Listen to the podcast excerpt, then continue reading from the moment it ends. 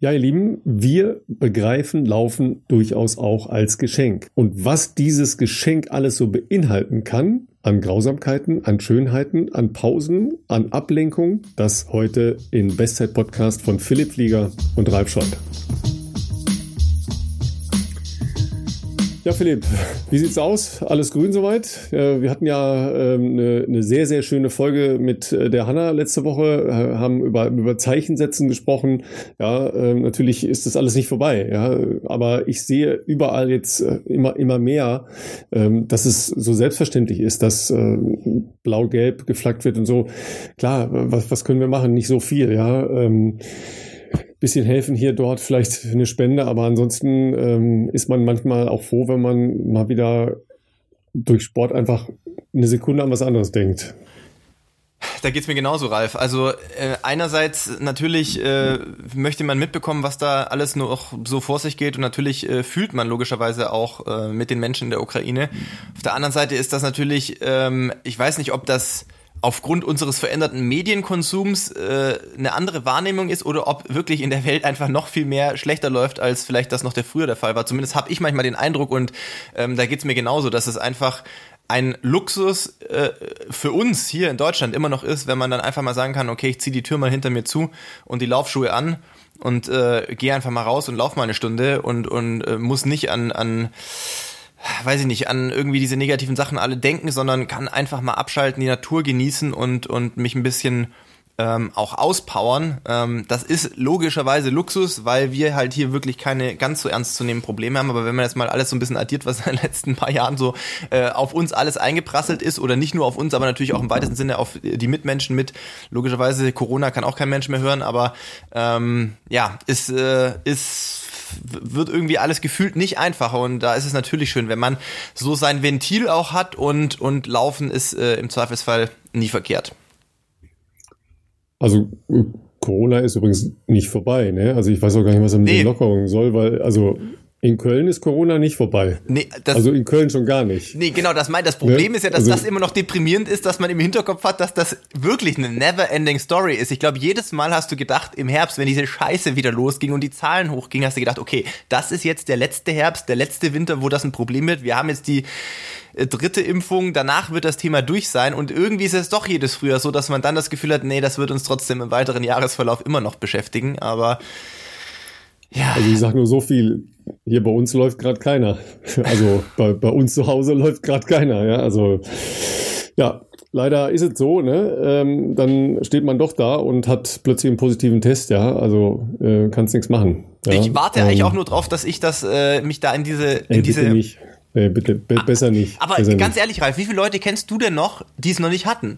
Ich fühle mich schon ja, wie so ein Exot eigentlich. Das war, es wird deutlich kleiner, ja. Mhm. Also, dass ich das jetzt noch nicht irgendwie in der Vergangenheit irgendwie selbst mit den Reisen, die ja dann teilweise durch Wettkämpfe oder Trainingslager ja einfach dazugehören in meinem beruflichen Alltag, äh, ist ja fast schon Wunder, äh, dass ich es bisher noch nicht irgendwie hatte oder zumindest es nicht offensichtlich nicht wusste äh, sonst. Ähm, aber natürlich testen wir uns häufig und ähm, das gehört auch zum Job logischerweise dazu, vor den Rennen, auch vor im Trainingslager haben wir das ja regelmäßig gemacht, ähm, einfach um auch nur sicher zu gehen. Ähm, aber ja, also es werden sehr viel weniger Menschen, die es noch nicht hatten, auf jeden Fall. Das stimmt, ja. Also ich habe ja eine sehr schöne äh, nicht wissenschaftliche Behauptung gelesen, ja, äh, aber tatsächlich war es nicht sogar, es, vielleicht war es auch nur eine pseudowissenschaftliche Auseinandersetzung. Ja, besonders attraktive Menschen haben es jetzt noch nicht gehabt. wo, wo, hast du das denn gehört? das war, war irgendwo auf Twitter. Ich möchte äh, keinesfalls für irgendwelche Richtigkeiten oder wissenschaftliche Hintergründe plädieren. Ich schaue es mir aber nochmal an. Ich schaue es mir nochmal an. Vielleicht stimmt's doch. ja, ja, ja, also ja, nichtsdestotrotz, und darüber freuen wir uns. Wir müssen jetzt wieder versuchen, die positiven Sachen mal hier hervorzuheben. Die letzte Folge, nicht, dass sonst unsere Folgen schlecht sind. Wir sind natürlich sehr überzeugt von uns selber, weil wir immer eine gute Auswahl hoffentlich haben an Gästen. Aber Spaß beiseite. Die letzte Folge haben sehr viele von euch gehört und wir haben zur letzten Folge auch ähm, viel positives Feedback ähm, in Bezug auf Hannah Klein bekommen. Ähm, mit der ganzen Geschichte, die wir geschildert haben, aber auch über, ähm, ja, wie sie so generell ähm, ihr Training gestaltet. Und ähm, ja, darüber freuen wir uns natürlich sehr. Wir freuen uns auch immer über Hinweise, die uns berichtigen. Wir freuen uns auch über Kritik. Wir freuen uns grundsätzlich über einen regen Austausch mit euch. Wie gesagt, sorry, wenn wir nicht jede Mail beantworten können. Ich versuche ab und zu, wenn ich mal eine ruhige Minute habe, ein, zwei E-Mails zu beantworten. Aber es ist einfach, es ist in meinem Alltag und auch, glaube in Ralfs Alltag nicht möglich, jede E-Mail oder jede Instagram-Nachricht zu beantworten. Aber seid euch versichert, zu 95 Prozent lesen wir alles zumindest. Ähm, und wir haben auch sehr viel, ich sag mal, na, Kritik ist, ja, doch nennen wir es Kritik bekommen zu unserer äh, sehr, wie soll ich sagen, äh, gefährlichen Halbwissen, was wir letzte Woche über den Barclay-Marathon geäußert haben. Denn tatsächlich hatten wir nur Halbwissen dazu. Also ich hatte gar kein Wissen und Ralf hatte die Information aus dem Radio. Das war eigentlich unsere, unsere ersten Kontakte mit diesem Event und sehr viele von euch haben uns geschrieben und auch Links geschickt zu äh, sehr interessanten Dokus. Ralf hat sich schon angeguckt. Ich hatte am Wochenende noch keine Gelegenheit, sie anzugucken. Es gibt eine sehr gute Doku inzwischen auf Amazon Prime, richtig? Wir haben ein paar Leute auf Netflix geschrieben, das haben sie dann aber wieder revidiert. Es ist inzwischen, glaube ich, auf Amazon Prime äh, verfügbar zu diesem Event. Und Ralf hat sich's reingezogen und ich bin sehr gespannt, was er jetzt hier zu dem Event, äh, wie soll ich sagen, vervollständigen kann. Ja, also äh, sagen wir mal so, wir hatten ja letztes, äh, letztes Mal ein paar äh, halb ernst gemeinte äh, Beschreibungen, ja, ähm, die etwas krasser ausgefallen waren. Ihr müsst euch das alles noch mal ein bisschen krasser vorstellen. Also wenn ihr keine Ahnung habt, was äh, was Trailrunning im, im Extrembereich, ähm, Ausdauer, ähm, wie soll ich sagen, Challenges im Extrembereich bedeuten können, dann ist das nochmal die Steigerung davon. Ja, also das, das ist jetzt wirklich eine ganz außergewöhnliche Veranstaltung. Was macht diese Veranstaltung so außergewöhnlich? Erstmal die Rahmenbedingungen. Ja, grob zusammengefasst, gelaufen äh, werden fünf Runden in einem relativ unwegsamen Gelände in Tennessee. Dann ähm, ist es halt so, dass da jedes Jahr Menschen dran teilnehmen, aber insgesamt über die 35 Jahre äh, über 1000 Leute teilgenommen haben und erst 15 haben das jemals überhaupt geschafft, ans Ziel zu kommen. Was muss man schaffen? Man muss fünf Runden schaffen in maximal 60 Stunden. Es gibt Cut-off-Zeiten für jede Runde. Ja, also die muss man halt auch entsprechend schaffen. Es ist ein äh, wirklich unwirtliches Gelände. Es ist teilweise sehr steil durch äh, dornenartige Sträucher. Ähm, es ist in der Nähe eines äh, großen Gefängnisses, äh, wo auch teilweise äh, mehr oder weniger prominente äh, Gefangene drin waren und auch Ausbrüche mal versucht haben. Das ist eine Inspiration gewesen für die Genese dieses Laufs. Man muss aber zum Beispiel auch einen Teil des äh, Gefängnisses unterqueren. Und zwar durch einen kleinen äh, Wasserlauf. Okay. Ja, und da hat man schon mal nasse Füße. Ähm, die, die, Richtung der Runden wird äh, immer mal wieder geändert. Äh, es gibt natürlich Tag- und Nachtquerungen. Man weiß nicht, wann das Ding anfängt. Ähm, man meldet sich an für 1,60 Dollar und bekommt äh, dann, wenn man ein entsprechendes Essay geschrieben hat, das den Veranstaltern gefällt, ähm, einen Beileidsbrief, dass man unter denjenigen ist, die angenommen sind. ja, also man bekommt einen Beileidsbrief, dass man angenommen wurde. Ja, und wir, wir haben es ja letzte Woche gesagt, äh, eine ähm, sehr, sehr, sehr renommierte Ultra- und Trailläuferin aus, äh, aus Bottrop, ja, Marina Kolassa, die tatsächlich äh, eine Vereinszugehörigkeit in meiner Heimat in Dorsten hat, mhm. ja, weil sie ähm, eigentlich aus der Thai-Box-Szene kommt, ja, und die haben einen, einen Lauftreff und äh, das ist eigentlich ihre Vereinszugehörigkeit. Ist jedenfalls die deutsche Starterin. Ähm, es hat noch nie eine Frau geschafft, diese Prüfung zu bewältigen, ja. So, und es, äh, es gibt sehr spärliche Informationen nur zu dieser Veranstaltung, weil die wollen halt nicht, dass viele Menschen dorthin kommen äh, zu dieser Veranstaltung und da ähm, den Wald bevölkern und so weiter und so weiter. Ist denen alles fremd. Deshalb ähm, gibt es immer eine große Geheimniskrämerei darum, wann das Ganze beginnt. Und als Signal dafür, dass der Start kurz bevorsteht, also man ist dann schon in diesem Camp da drin, wird eine Muschel getrötet, ja, also in eine Muschel geblasen. Ja. Okay. Und dieses Muschelsignal war gestern Morgen um 6.54 Uhr Ortszeit. Danach hat man eine Stunde und dann geht's los. Ja, 6.54 Uhr, kurze, kurzer Zeitabgleich, ist kurz vor eins mittags hier gewesen. Ja, also um kurz vor zwei gestern Mittag ist das ganze Unternehmen losgegangen. Ja. Einer hat sich mal direkt im Camp verlabert und ist eine halbe Stunde zu spät losgelaufen. Das ist, wie, kann, wie kann das bitte schön passieren? Aber egal. Jedenfalls, ähm, die Veranstalter sind, äh, nennen wir es mal kauzige Typen, die dazu neigen, andere Menschen vor besondere Herausforderungen zu stellen. Ja, wir, und wir, wir reden hier wirklich über Hardcore-Voraussetzungen. Jeder bekommt eine Startnummer und auf einer Runde muss man äh, in diesem Jahr 14 Buchseiten aus Büchern, die irgendwo aufgehängt, mehr oder weniger äh, sichtbar aufgehängt sind, herausreißen und zwar jeweils in äh, der Nummer deiner Startnummer. Ja, Buchseiten. Jede Runde bekommst du eine neue Startnummer. Wenn du zu wenig äh, Buchseiten hast, bist du disqualifiziert. ja. Also du, du musst halt alle Bücher finden. Aber du hast, glaube ich, auch gesagt in unserem Vorgespräch, also GPS-Uhren an sich sind schon mal verboten und generell GPS-Uhren sind verboten. Zur Navigation darfst Uhr, du auch nichts verwenden. Du bekommst eine Uhr gestellt, das ist, da ist halt die Zeit drauf. Okay. Ja, und äh, also Orienteering ist halt das nächste. Du musst halt den, den Weg halt finden, ja. Genau. Du, du bekommst, es gibt halt eine Mastercard und in der, in den Vorbereitungstagen vorher kannst du diese Mastercard praktisch abmalen. Also du kannst den Weg dann halt abmalen. Mhm, ja, also das, das Schlauste ist natürlich, dass man sich in kleinen Gruppen zusammentut, dass Leute, die das schon mal gemacht haben, äh, einem den Weg weisen. Ja, weil das ist ja natürlich auch aufgrund der Vegetation und aufgrund so des bestimmt. Wetters und so immer halt anders. Ja. Eine, eine ganz besondere Ehre ähm, wird dem oder derjenigen zuteil, die die Startnummer eins bekommt. Okay. Ja, also im Marathon ist das ja die besondere Ehre für den Vorjahressieger oder die Vorjahressieger. Das ist da ja schon relativ unwahrscheinlich, weil du hattest, glaube ich, auch mir gesagt, dass in den letzten drei Jahren es niemanden gegeben hat, der es finishen konnte. In den richtig? letzten fünf Jahren hat es niemand Fünf geschafft. Jahren, um Gottes Willen, okay. Ja, in den letzten fünf Jahren hat es niemand geschafft. Die Startnummer eins bekommt hier von den, wie ich sagte, sehr speziell orientierten Veranstaltern der oder diejenige, von dem die den Eindruck haben, dass sie am wenigsten Chancen hat, es zu schaffen. ist das gemein oder ist das gemein? Sehr nett, also ja.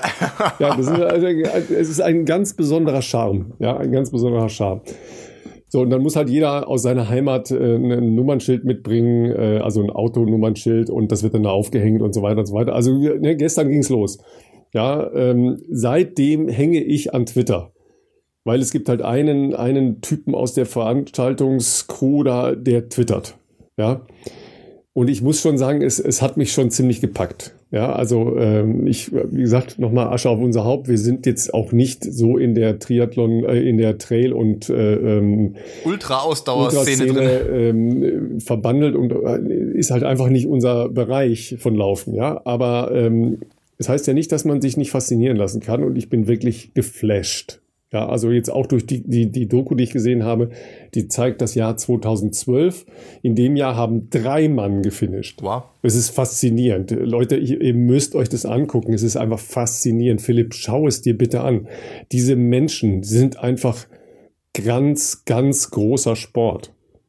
Ja, also, also auch in, in deren, deren Köpfe reingucken zu können durch das, was die da erzählen und so weiter. Es ist ganz großer Sport. Ja, also auch diese wirklich crazy Veranstalter, ja, allen voran Les Cantrell.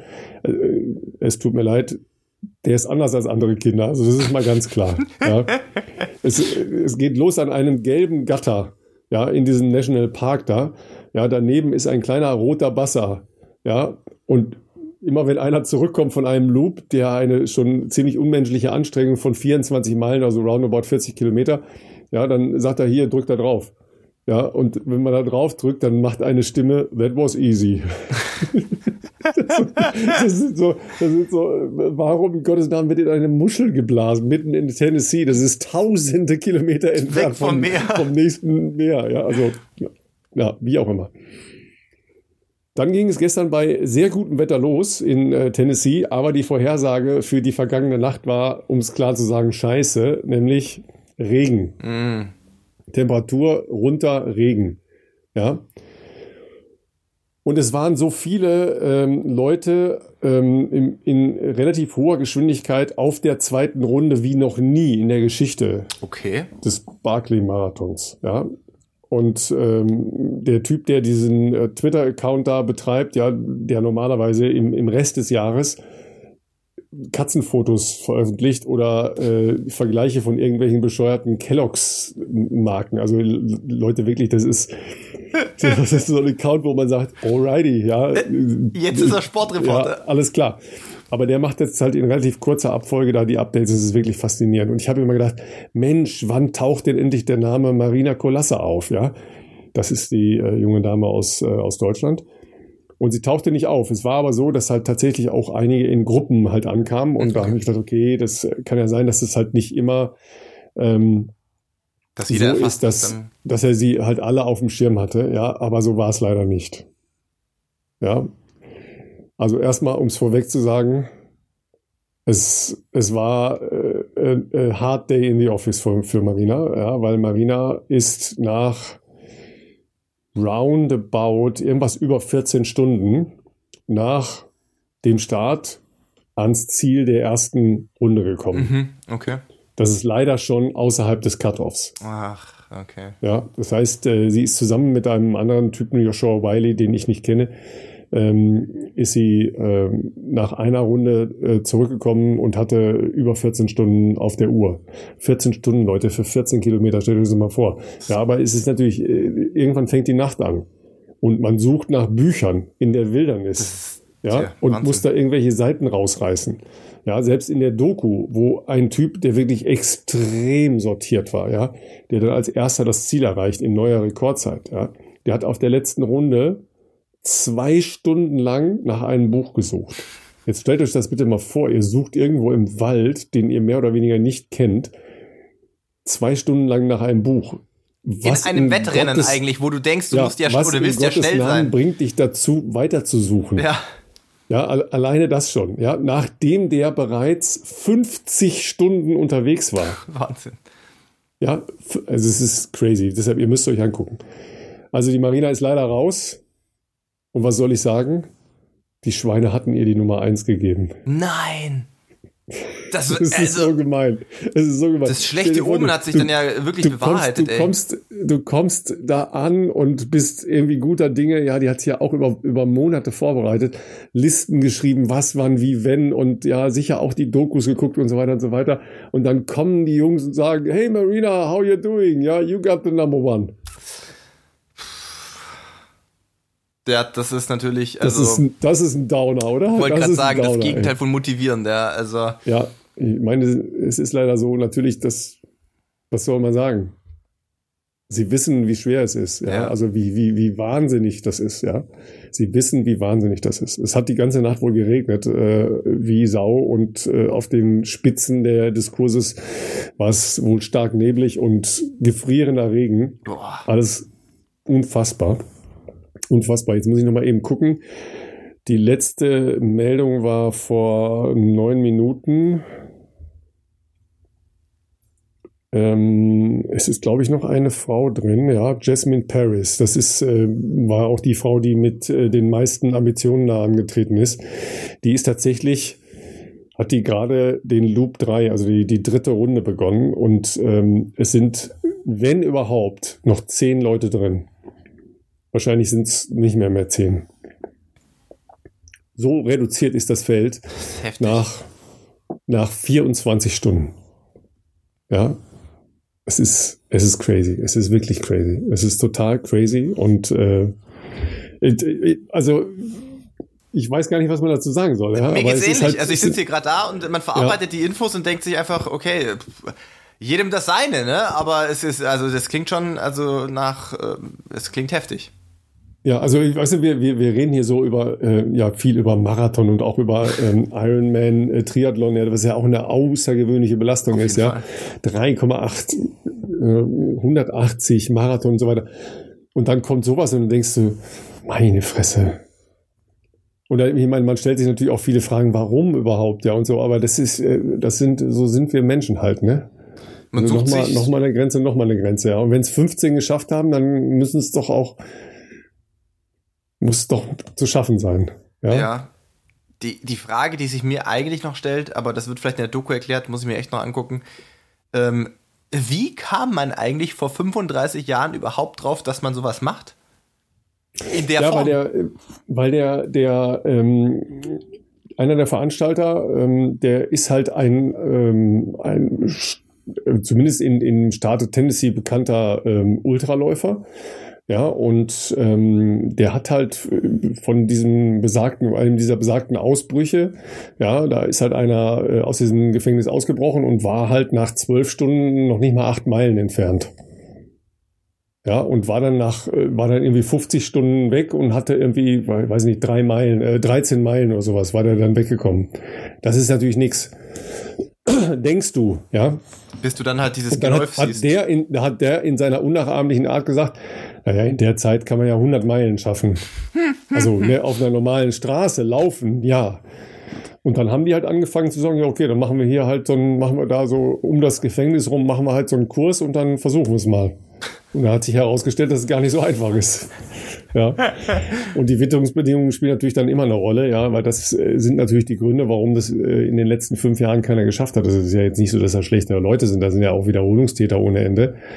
Aber ähm, es ist nicht so, dass das jetzt, äh, dass da nur Loser dran sind. Das ist nicht der Fall. Nein. Also nochmal, die, die Marina, die hat halt ganz große äh, äh Trail- und Ultraläufe gewonnen.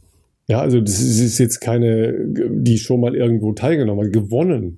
Ja, also das, das ist wirklich eine exzellente Athletin. Die war jetzt ja auch nicht die letzte, die, die, äh, die erste, die da aufgeben musste. Ja, also auch nicht jetzt in dieser Version in diesem Jahr. Aber äh, nochmal, Cut-off erste Runde nicht geschafft. Ja, das, das ist dann schon nochmal anders, als wenn du sagst, okay, ich bin nach zwei oder möglicherweise drei Runden. Das ist halt crazy. Wenn man drei Runden absolviert hat, dann hat man den Fun Run geschafft. Fun Run? die, sind, die sind wirklich gaga, die Leute sind wirklich gaga. Different kind of ne, kids. Jetzt würde mich nur interessieren, also man macht das wahrscheinlich für sich selbst primär und äh, vielleicht auch ja, ein bisschen Fame äh, in der Ultraszene. Gibt es einen Preis, wenn man das, also von Veranstaltern kriegst du dann irgendwie noch einen Truthahn oder keine Ahnung, irgendwas anderes, was komplett off-topic ist, irgendwie geschenkt oder sowas? Ich habe es jetzt nicht ganz auf dem Schirm. Ich glaube, es gibt keinen Preis. Okay.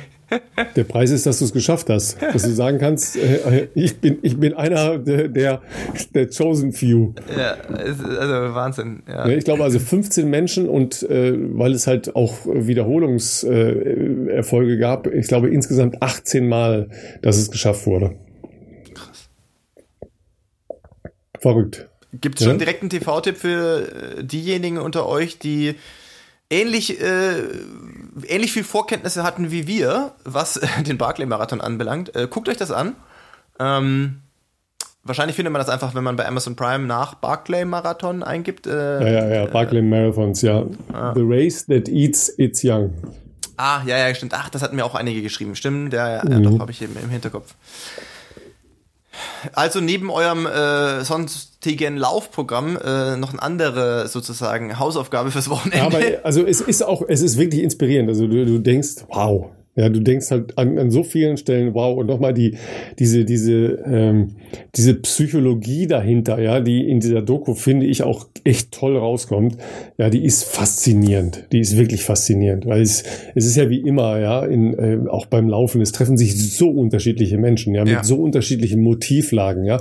Warum, läuft man Marathon, ja, nochmal darauf. Die Frage kann man Warum sich schon macht stellen. man das ja so, ja, ne, dieses Trainieren, darauf fokussieren, ja, äh, sehr vieles dem unterordnen und, und, und, und. Es ist immer wieder faszinierend, ja. People are interesting. Das ist halt, ist einfach, äh, ich find's toll. Das ja, auf jeden Fall. Es ist großartig, ja. Ja, dann kommen wir doch zu unserem großartigen Gast heute, oder? Was hältst du davon? Ich, äh, ja, also ich glaube, das wird eine lange Folge heute, Ralf. Soweit äh, lehne ich mich mal schon aus dem Fenster hier.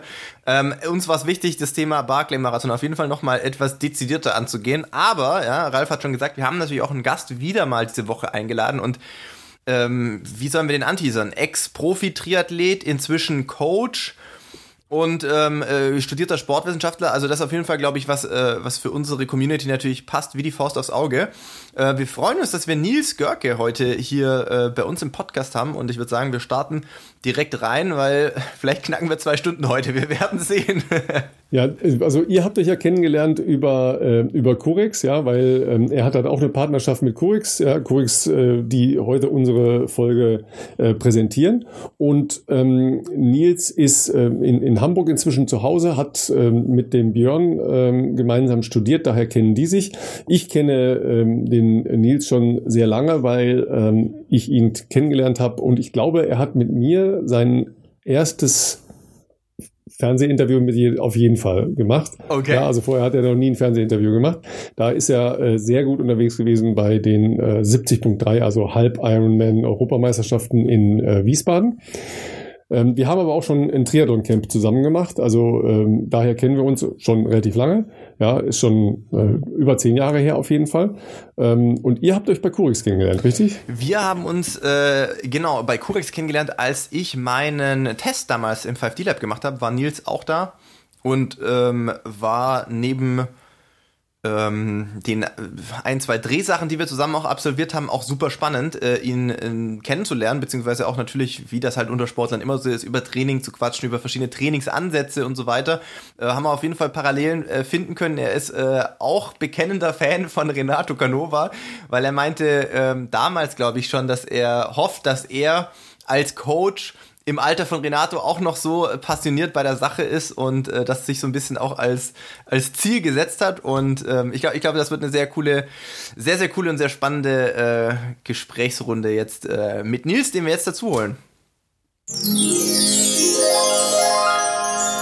Ja, Nils, long time no see, no here. Ähm, aber ich habe natürlich alles auf Social Media verfolgt, weil du bist ja so ein Social Media Held mit dem äh, großen Laufcamp, das du gerade gemacht hast. Ja, Sonne, ne? Menschen, die dir aufs Wort folgen. Ja, wie, wie war's? Wie geht's dir? Was, was ist los im Leben? Ja, mir geht's richtig gut. Ähm, klar, wie es mir in der jetzigen Zeit gehen kann. Äh, ist natürlich schon ein bisschen bedrückend alles. Deswegen habe ich eigentlich auch versucht, mich auf Social Media so ein bisschen zurückzuhalten die ersten Tage. Oder mir war ehrlich gesagt auch gar nicht danach. Aber es ist dann doch schön, wieder in so einer Blase zu sein, die irgendwie zwei Jahre anders geprägt war. Es war tatsächlich das erste Runners Camp seit Covid. Es war damals bei Hannes das letzte Camp, was stattgefunden hat. Danach mussten dann irgendwie alle rausgeflogen werden. Und jetzt war es zwei Jahre später quasi das erste Runners Camp von Pro Training Tours. Mega Spaß gemacht, war irgendwie so ein bisschen wie so eine Klassenfahrt. Ich glaube, wir hatten eine Wiederholerquote von 95 Prozent. Also es waren irgendwie alles Leute, die ich vorher in den Camps schon mal gesehen habe. Und was gibt's Schöneres, als mit ambitionierten Leuten, die die Leidenschaft teilen, in der Sonne laufen zu gehen? Ich meine, Philipp, du kennst es auch. Es war nicht ganz so, wir haben keine 200 Kilometer Wochen geschrubbt, das muss ich sagen. Wir waren auch nicht auf 200.000 Meter Höhe. Es war alles ein bisschen entspannter am Meereslevel. Ralf, du kennst es ja auch, das Las Plaitas. Hat mega Spaß gemacht und äh, bisschen habe ich die Farbe mitgebracht und vor allem, wie ihr seht, ich habe auch die Sonne mitgebracht nach Hamburg. Ja, das, das sieht man zumindest bei dir, dass das, die Sonne reinscheint. Äh, heute ausnahmsweise in Regensburg sogar auch der Fall, auch wenn die Temperaturen äh, noch frisch sind, sage ich jetzt mal. Also auf jeden Fall eine kleine Umgewöhnung jetzt nach Kenia gewesen. Aber tatsächlich ähm, hatte ich das bei dir auch ein bisschen auf äh, Social Media verfolgt. Ich glaube, dass es für alle Leute, die ähm, in der Vergangenheit zum einen entweder Trainingscamps angeboten haben, äh, als, als, als Veranstalter, als Coach, äh, wie auch die Leute, die das gerne früher gebucht hatten. Jetzt schon, glaube ich, eine ähm, interessante Geschichte, das wieder ähm, erlebbar auch zu machen, ne? weil äh, Ralf macht das ja, oder hast du das auch in der Vergangenheit relativ regelmäßig gemacht. Ich glaube, bei dir steht jetzt das irgendwann wieder an, über ja, ja, Ostern, Ostern meine ich, mhm. hast du gesagt. Ähm, war aber bei dir wahrscheinlich auch eine zweijährige Pause, ja, nehme ich mal 2019 sogar, an. ja. Das ah, war ja okay. das eine Jahr durch meine ja. Krankheit und dann hat äh, zwei Jahre äh, so nicht stattgefunden, ja. Ja. Ja. Ja. Und ähm, ich glaube, dass das natürlich, äh, wie du schon gesagt hast, äh, sehr viele Leute natürlich dann gerne wiederholen, weil man ja dann einerseits sicherlich sehr gute Erinnerungen dran hatte und andererseits natürlich auch ähm, das jetzt einfach lange Zeit gar nicht machen konnte. Und für die meisten, das wird ja wahrscheinlich, wenn du sagst Runners Camp, ich hatte das jetzt nicht ganz so von außen, äh, äh, wie soll ich sagen, auseinander dividieren können, ob das jetzt primär für Läufer ist oder tatsächlich vielleicht sogar ähm, so Triathlon-mäßig, ähm, aber so oder so ja für die Saisonvorbereitung oder für den Frühjahrsmarathon ja ein guter Zeitpunkt auf jeden Fall. Total, absolut, ja, ja. Also das war jetzt in der Tat auch ein, ein äh, reines, reines, reines Laufcamp. Also das Triathlon-Camp kommt dann noch. In drei Wochen geht's wieder ins Plaitas. Also ist jetzt eigentlich, okay. eigentlich nicht so eine Insel, wo man sagen würde, man muss da öfter hin, oder was sagst du dazu, Ralf? Ist schon eher so ein bisschen trist und karg eigentlich. Ja, ich habe ich hab ja so ein bisschen äh, eine Liebe für karge Landschaften tatsächlich. Ähm, ich bin jetzt nicht so ein Freund von ähm, so klassisch Strand, sich irgendwo an, an e-, ewig langen Sandstrand legen, das ist gar nicht meins. Ich bin jetzt auch nicht so der Freund von irgendwo in Wäldern rumrennen. Das ist auch nicht so meins, ja. Also äh, Waldlauf zum Beispiel finde ich auch scheiße. Nein, Quatsch. Ähm, aber tatsächlich. Äh, ich wollte gerade sagen, vor allem wenn es dunkel ist im so, Wald. So ne? urlaubsmäßig würde ich da nie drauf kommen. ich finde tatsächlich so so karge äh, Inseln, Lanzarote sogar noch ein bisschen stärker, weil es halt äh, durch die schwarze Lava da hat das für mich äh, einen, einen sehr hohen Reiz. Ähm, aber äh, Fuerte ist ja jetzt nicht so viel anders, wenn man ähm, da so ein paar Parts hat. Äh, das ist schon cool cool, ja. Das hat te teilweise zwar was von Mondlandschaft, ja, aber ich finde das so zum Abschalten echt wahnsinnig gut. Ähm, auf der anderen Seite, das Einzige, was ich da nicht machen würde, ist ein Laufcamp tatsächlich, ja, weil äh, auch vom Plachitas, das ist ja eine tolle Anlage. Aber die Laufstrecken sind ja doch äh, limitiert. Ne? Also man läuft dann schon ähm, immer wieder ähnlich, ja, den, den Fahrradweg raus und dann hast du halt ähm, den Lighthouse Run und dann wird's halt auch schon ein bisschen eng, ja. Also äh, mal was. Oh, Ralf, du bist ja noch nie richtig, du bist ja noch nie richtig. Das ist das absolut diese, korrekt. Die, die, das ist absolut wirklich, korrekt. Die, Canyon, ja. die, Canyon Hills da, also das ist. Äh, ich werde noch mal. Das ist ja alles Trailrunning. Das Thema hatten wir ja eben schon. Das ist nicht meins, mein Lieber. Ach so, das, das wird bei dem direkt negiert, Ralf, oder? nee, also es ist in der Tat sind diese, diese Dirt Roads, das ist schon so ein bisschen auch wie in Afrika. Ich war im Januar tatsächlich mhm. auch vier Wochen in Südafrika, da aber Urlaub, aber bin dann natürlich doch irgendwie jeden zweiten Tag gelaufen. Und äh, da habe ich dann auch mal so ein bisschen Kenia-Feeling. Das steht bei mir aus Trainersicht natürlich auch noch mal ganz, ganz oben. Also dieses Feeling würde ich wirklich gerne noch mal miterleben und habe auch deine Videos Videos aufgesogen, weil, was ich dir schon in Hamburg erzählt habe, ich ja auch Renato Canova extrem cool finde. Also in dem Alter noch mit so einer Passion dabei zu sein, da muss ich schon sagen, ist durchaus ein Vor Vorbild aus Trainersicht. Ähm, und so dieses Gefühl, in Afrika zu laufen, also Südafrika ist, denke ich, zum Teil ganz ähnlich. Und die Strecken, die sind in, auf Fuerteventura schon ähnlich, finde ich. Ja, ja, also was ich äh, zumindest für dich äh, direkt jetzt mal, das hatten wir glaube ich in einer der Podcast-Folgen vor ein paar Wochen schon mal kurz angerissen und ich habe das jetzt aber nochmal verifiziert. Äh, Kenia wird, glaube ich, mittelfristig könnte das äh, auch ein Triathlon-Hotspot werden. Das glaubt man jetzt nicht und zwar nicht aus kenianischer Sicht, aber so aus trainingstechnischer Sicht, weil es ist wohl wirklich so, dass es in Eldoret diesen Pool gibt, von dem ich erzählt hatte, Ralf, ähm, und der eine, war das jetzt gleich, eine österreichische Triathletin da kennst du dich bestimmt gut aus, Nils. Wen, wen gibt's da so, äh, den ja, man kennen kann? Eine Menge, deshalb, das, so einfach ist es nicht. Nee. Ja, okay, vielleicht finde ich die später nochmal auf Instagram. Auf jeden Fall, die war da, offensichtlich, um das mal auszuprobieren zu einem Zeitpunkt, wo es jetzt noch nicht direkt so mitten in der Saison ist. Und ähm, scheinbar kann man wirklich in Eldoret, in diesem Pool, relativ vernünftig trainieren. Das ist jetzt natürlich von I10 aus äh, jetzt nicht direkt um die Ecke, aber mit einer 40-minütigen Fahrt ist das wohl machbar. Und wenn du sagst, okay, die Strecken, sagen wir mal, die, die asphaltierten Möglichkeiten sind jetzt schon halbwegs eingeschränkt, aber sie sind auf jeden Fall da. Und wenn du jetzt da vielleicht eher einen Crosser mitnimmst, statt einem Time-Trial-Bike, sage ich jetzt mal, ist man da, glaube ich, nur einigermaßen flexibel in einer vielleicht frühen Saisonvorbereitung oder sowas. Also Laufen äh, mit Tatanbahn äh, möglich, Pool offensichtlich in halbwegs äh, Distanz auch erreichbar. Der ist dann quasi auf 2200 Metern, ungefähr 2000 Meter äh, Höhe. Ähm, also wer weiß, vielleicht äh, für dich natürlich aus, äh, wie soll ich sagen, aus, aus Trainersicht spannend, aber vielleicht auch so als Location Scouting, äh, was potenzielle Triathlon-Trainingslager möglicherweise in, in den Wintermonaten anbelangt. Also wahrscheinlich jetzt nicht sinnvoll, so direkt unmittelbare Saisonvorbereitung. Ich weiß nicht, wann geht's denn dann eigentlich so eine Triathlon-Saison richtig los? Geht das schon im März? immer. Ist das wirklich ja, immer so? Ja, es gibt ja Winterrennen, äh, es gibt dann natürlich den gesamten äh, europäischen Zirkus, der, äh, keine Ahnung, irgendwann so Ende Mai, Anfang Juni anfängt. Ja, aber das, äh, dadurch, dass das ja eine weltumspannende Sportart ist, so ähnlich wie Laufen eben auch. Es gibt eigentlich, wenn, wenn du, wenn du willst, musst du keine Pause keine machen, mehr. aber ähm, die, okay, äh, die Fokussierung ist halt natürlich, sagen wir mal, was die Top-Top-Leute angeht, sehr ähnlich, aber es gibt natürlich alles dazwischen. Du kannst ja auch in Australien fantastische Rennen machen.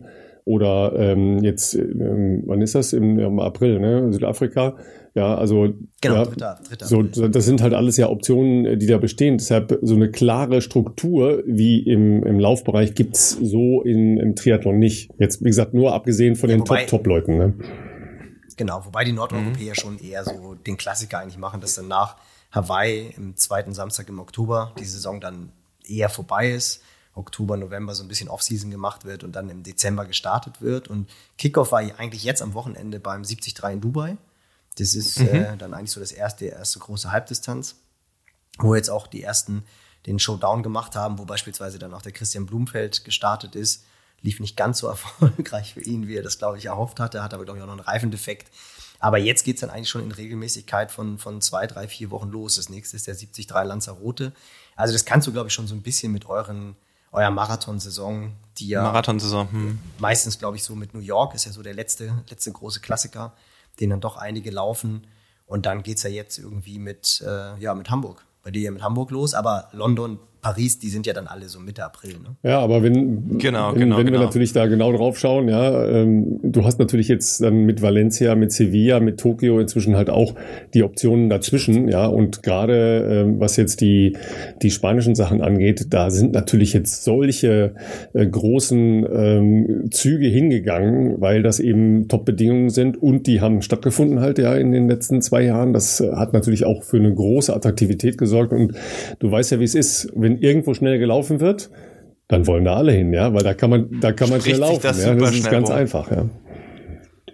Ja, ja, Sag mal, wegen schnell absolut. laufen. Wir haben ähm, natürlich jetzt es ist ja schon auffällig, dass deine äh, Triathleten alle schnell laufen können. Was, was, was machst du mit denen, dass sie schnell laufen können? Ja, ich glaube, das liegt ein bisschen daran, äh, weißt du überhaupt, Ralf, einmal kurz, ganz kurz, wo wir uns kennengelernt haben? Jetzt, bin- das war so eine Frage, die ich mir überlegt habe.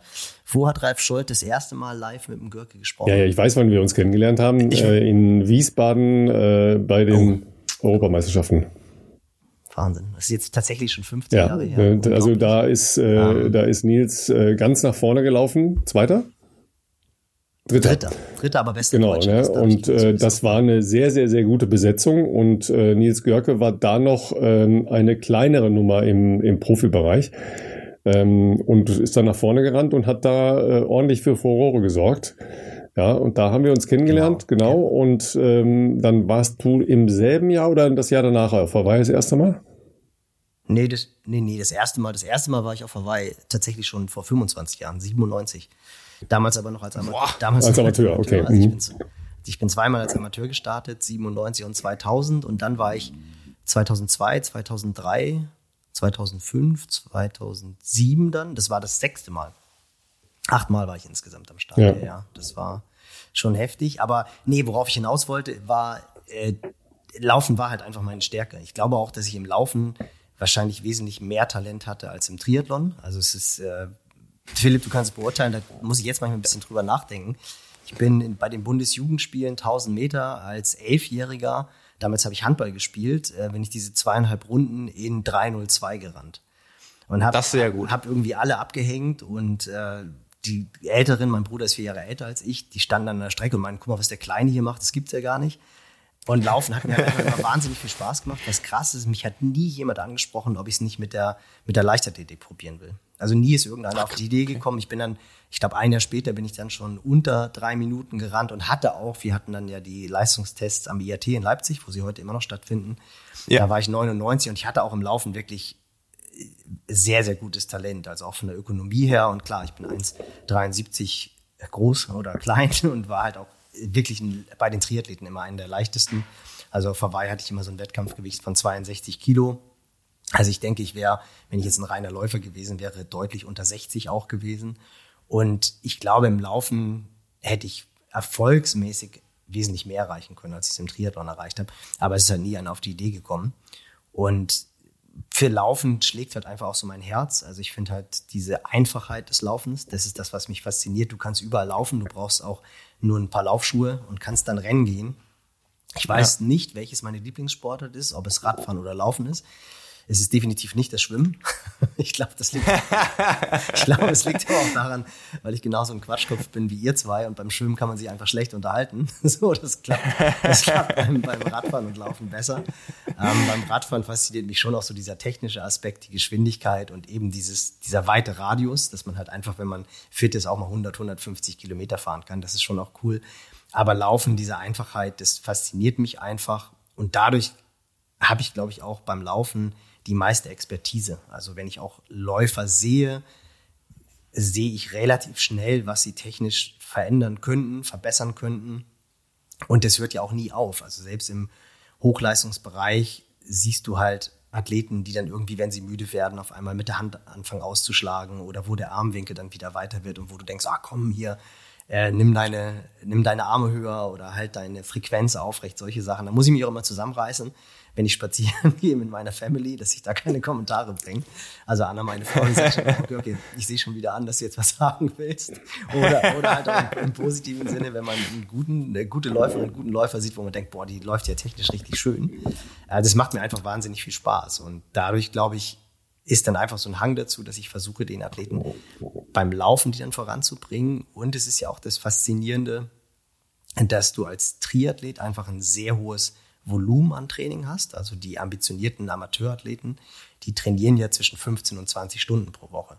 Und das Radfahren und auch das Schwimmen, das bringt in diesen, böse gesagt jetzt, Amateurbereichen zwischen 2,30 und 2,40 oder 2,25 bis 2,40, bringt halt dieses Schwimmtraining, Radtraining und auch Krafttraining halt unheimlich viel, um schnell zu laufen. Deswegen sind da einfach wirklich viele bei, gerade hier in Hamburg, die dann halt regelmäßig extrem gute Zeiten laufen und halt auch irgendwelche Amateurathleten, auch Mädels, die dann halt auf einmal einen Marathon im Bereich von drei Stunden laufen, die das nie gedacht hätten, ähm, weil sie halt einfach durch das Radtraining und das Schwimmtraining richtig kombiniert auch beim Laufen deutlich besser werden.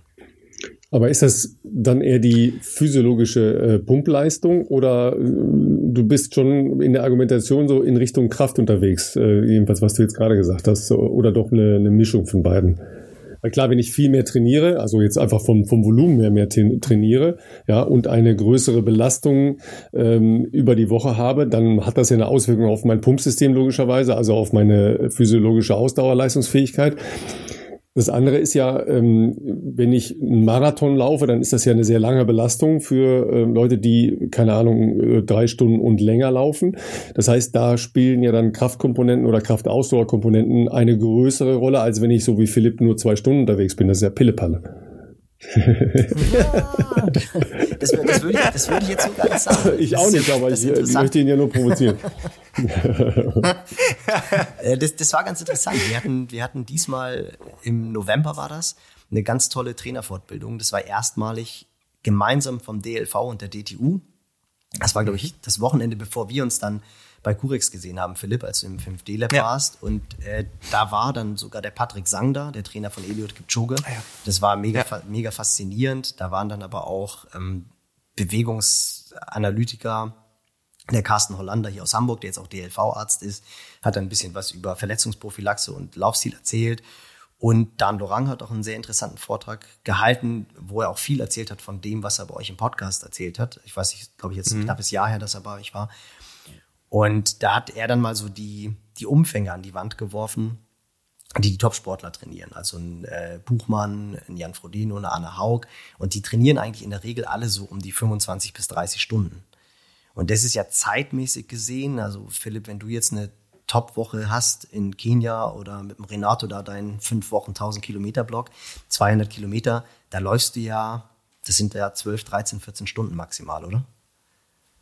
Genau, also ich laufe ja eigentlich selten ähm, langsamer als, sagen wir mal, vier Minuten auf einen Kilometer. Und wenn man das jetzt einfach hochrechnet und sagt, okay, ungefähr 30 am Tag, ähm, dann laufe ich selten mehr als zwei Stunden am Tag. Natürlich, okay, wenn ich vielleicht mal einen 40er habe, dann okay, habe ich an dem Tag länger, aber ähm, meistens ist das ja zwei Stunden oder sogar ein bisschen weniger. Ähm, jetzt mal losgelöst davon, dass man vielleicht noch irgendwas mit Stabi, Kraft oder sonstigen Sachen macht, aber reines Training, Trainingszeit, läuferisch, ähm, hast du vollkommen recht, ist selten mehr als, sag ich jetzt mal, 14 Stunden. Genau. Und das ist, glaube ich, so ein Punkt, wo du halt sagst, okay, die Läufer trainieren zeitmäßig, ist es ja gar nicht viel. Und beim Triathlon, ja. Ralf, da wirst du dich dran erinnern, so in den 90er Jahren, als ich angefangen habe mit Triathlon, die Zeiten der DTU mit Steffen Große, äh, da wurde halt regelmäßig pro Woche 35 Stunden, teilweise 40 Stunden trainiert. Ich meine, die ganzen Geschichten von Lothar, von Jürgen Zeck, Thomas Hellriegel, die kennen wir. Ähm, mittlerweile ist man, glaube ich, dazu übergegangen, im High-Performance-Bereich schon so eher Richtung 30 Stunden zu tendieren, weil man halt schon gemerkt hat, dass halt eine gewisse Art von Intensität schon auch Sinn macht. Die haben natürlich früher auch wahnsinnig intensiv trainiert, aber irgendwann kippt das Ganze, da schlägt das Ganze aus. Und was wir als Trainer ja eigentlich im High-Performance-Bereich betreiben, ist, dass wir, finde ich, immer so ein Stressmanagement machen. Also wir gucken eigentlich, so gehe ich an die Sache ran, wie viel kann ich dem Athleten zumuten, bevor er sich verletzt oder, oder krank wird. Und da finde ich, hat sich eigentlich so herausgestellt, im Trainingslager kann das dann auch mal hochgehen auf 35 Stunden. Aber so deutlich mehr macht wenig Sinn. Dann müsste man die Intensität deutlich reduzieren, also die intensiven Einheiten, die aber meiner Meinung nach gemacht werden müssen. Das heißt, ja. das Volumen ist im Verhältnis zum reinen Läufer unheimlich hoch. Der aerobe Anteil, also genau das, was du gesagt hast, Ralf. Und ich glaube, dass da einfach die Amateurathleten die natürlich jetzt nicht 150 Kilometer pro Woche laufen können. Das kriegen die ja gar nicht hin, von der Historie nicht, vom Bänder- und Sehnapparat her nicht. Die müssen da ja langsam rangeführt werden. Und ähm, deswegen können die maximalen Volumen von, ich finde, so 70, 80 Kilometer, das ist wirklich schon viel, wenn du jetzt noch nicht eine Laufhistorie hast. Und dann profitierst du natürlich ganz anders von dem Radtraining und dem Schwimmtraining als ein reiner Läufer, der relativ problemlos durch seine Historie schon 120, 130, 150 Kilometer pro Woche laufen kann. Wobei 150 ja auch schon nicht wenig ist. Für einen Profiläufer ist es okay, aber wenn jetzt jemand noch arbeitet und irgendwie den. Dann ist schon viel. Ist es extrem viel, genau. Muss auch meiner Meinung ja. nach nicht sein. Aber ich glaube, dass dadurch einfach die, die, ähm, die ambitionierten Amateure durchaus echt gute Zeiten rennen können. Klar, jetzt kommen noch die Wunderschuhe hinzu, dann ist es dann eher mal eine 31 oder eine 32 über 10. Vorher waren das 33, 34. Aber gerade so im Marathon ähm, habe ich wirklich viele Athleten, auch bei den Männern, die dann so im Bereich von 2,30 oder ähm, ja, 2,35 laufen, was ja für einen Amateurläufer schon eine richtig, richtig gute Zeit ist und wo er schon sehr, sehr viel drüber trainieren muss. Und habe jetzt auch witzigerweise, Philipp, weil du ja Hamburg läufst, was mich total freut, ähm, zwei Jungs und ein sehr starkes Mädel. Sie ist aber eine reine Läuferin. Ähm, die mhm. wird, glaube ich, auch um die Hamburger Meisterschaft definitiv mitlaufen können. Und bei den Männern habe ich zwei Triathleten, die äh, so die 230 angreifen wollen. Und das ist auch so ein Bereich, wo die Hamburger Meisterschaften auch vergeben werden. Das ist immer so 226, 227. Und da bin ich mal sehr gespannt. Ist auch ganz witzig, weil das beides die Amateur-Europameisterschaften Ralf sind von Frankfurt. Also ähm, im vergangenen Jahr hat es ja der Fritz Ferner gewonnen, das Amateurin. Zwei Jahre davor, 20 ist ausgefallen wegen Corona, zwei Jahre davor war es der Benny Winkler, die beide bei mir in der mhm. Trainingsgruppe sind. Und die wollen jetzt versuchen, in Hamburg so die 230 zu knacken. Um, ähm, und das ist, finde ich, irgendwie ein ganz, ganz cooles Ding. Und das macht mir dann halt auch Spaß, weil ich dann jetzt so die nächsten Wochen, ist ja nicht mehr so lange hin, äh, den Fokus dann auch so ein bisschen mehr Richtung, Richtung ähm, Laufen lege. Ja, du hast ja einen ja. wesentlichen Punkt genannt. Ähm, das verbirgt sich ähm, dann ja noch ein bisschen anders, als du äh, das bis jetzt preisgegeben hast. Stressmanagement. Ähm, Stressmanagement heißt ja, dass ich das, was ich trainiere, in irgendeiner Form auch regenerieren können muss.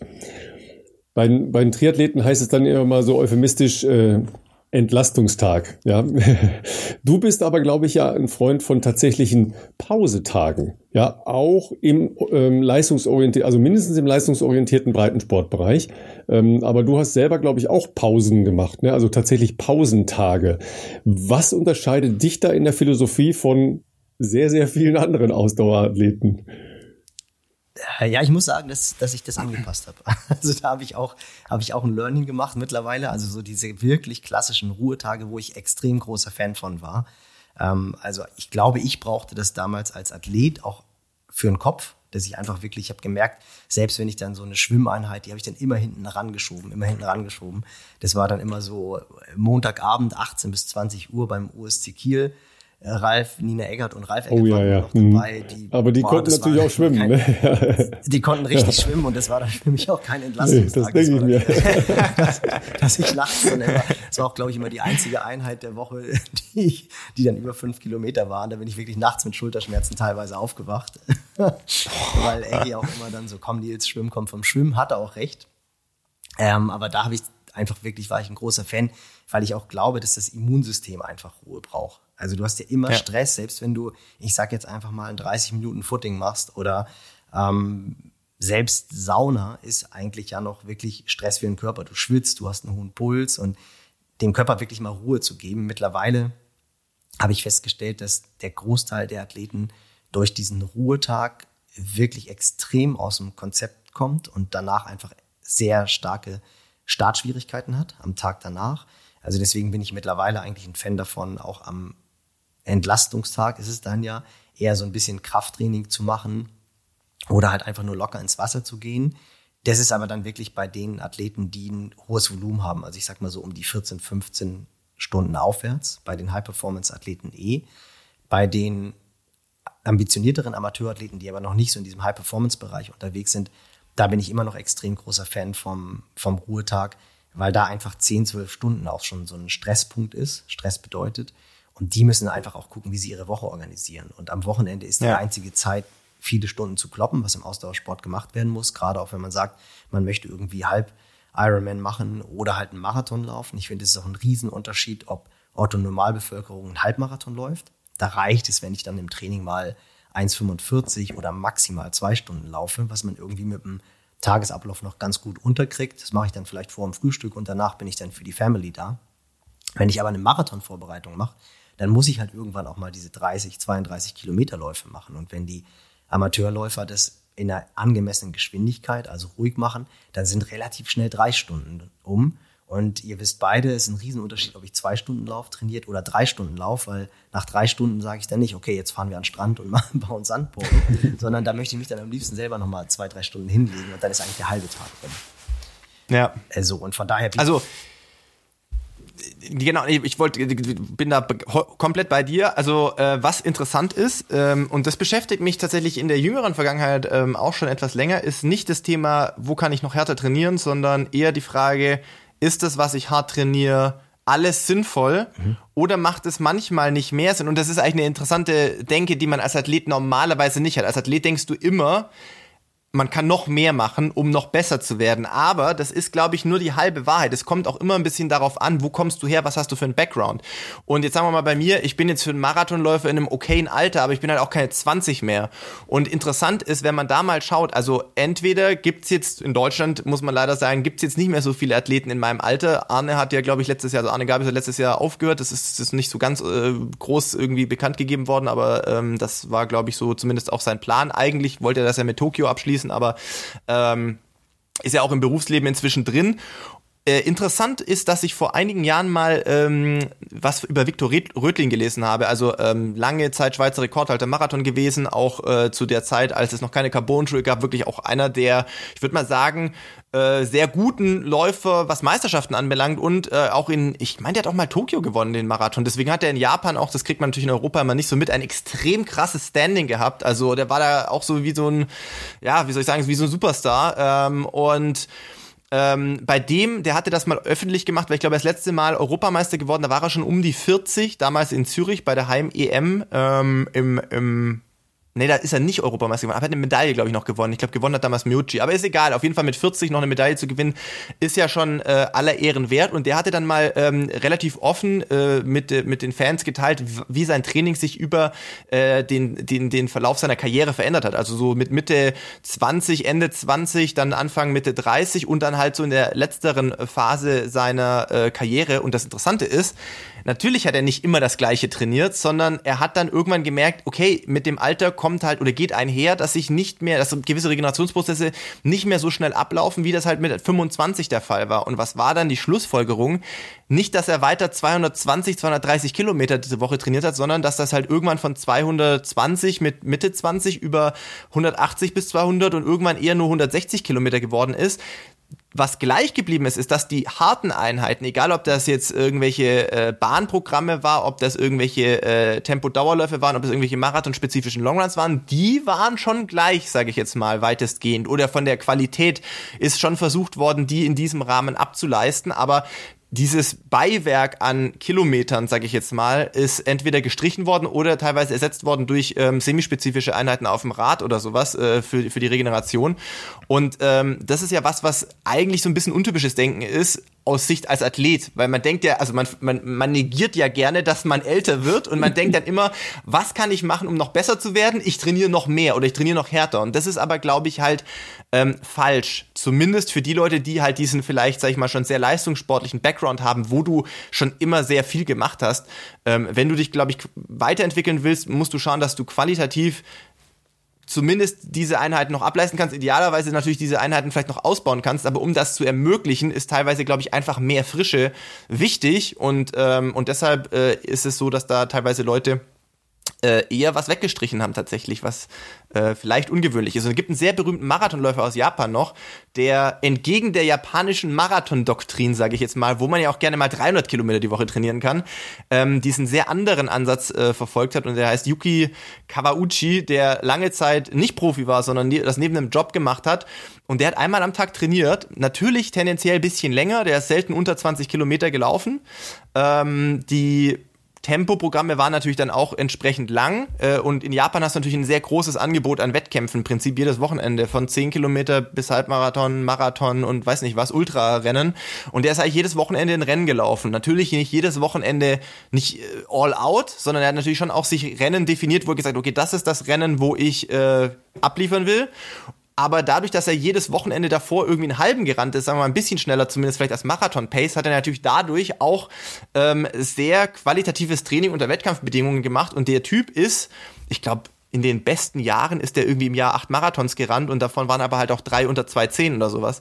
Ähm, und das geht aber natürlich auch nur, wenn du dann trotzdem unter der Woche natürlich die Zeit hast, sowas auch zu, ich sage jetzt mal, regenerieren. Das geht natürlich dann nicht so gut, wenn du dann noch 200 Kilometer jede Woche rennst, sondern der Körper braucht ja dann auch die Gelegenheit, solche Reize zu verarbeiten. Und ähm, das ist eigentlich relativ interessant, weil Ralf hat das schon angeteasert, dass du ein Fan bist oder sag ich mal, in der Vergangenheit zumindest ein Fan warst von einem kompletten Ruhetag, beziehungsweise auch jetzt noch so einen Entlastungstag hast. Das fand ich sehr spannend. Ja, das, lass, uns, äh, lass uns noch mal interessiert ähm, mich auch, das warum. einen Hauch strukturieren, weil ähm, noch mal auf die Japaner zu gucken, ähm, Nils, würde ich äh, sehr gerne auch äh, deine Einschätzung äh, zu hören, weil die ja tatsächlich eine etwas andere Philosophie verfolgen. Ja, nur mal als kleine Idee, ne, am vergangenen Wochenende haben wir ja alle auf äh, Kipchoge geguckt vorne, ne, der da in Tokio wieder äh, fantastische Zeit gelaufen ist.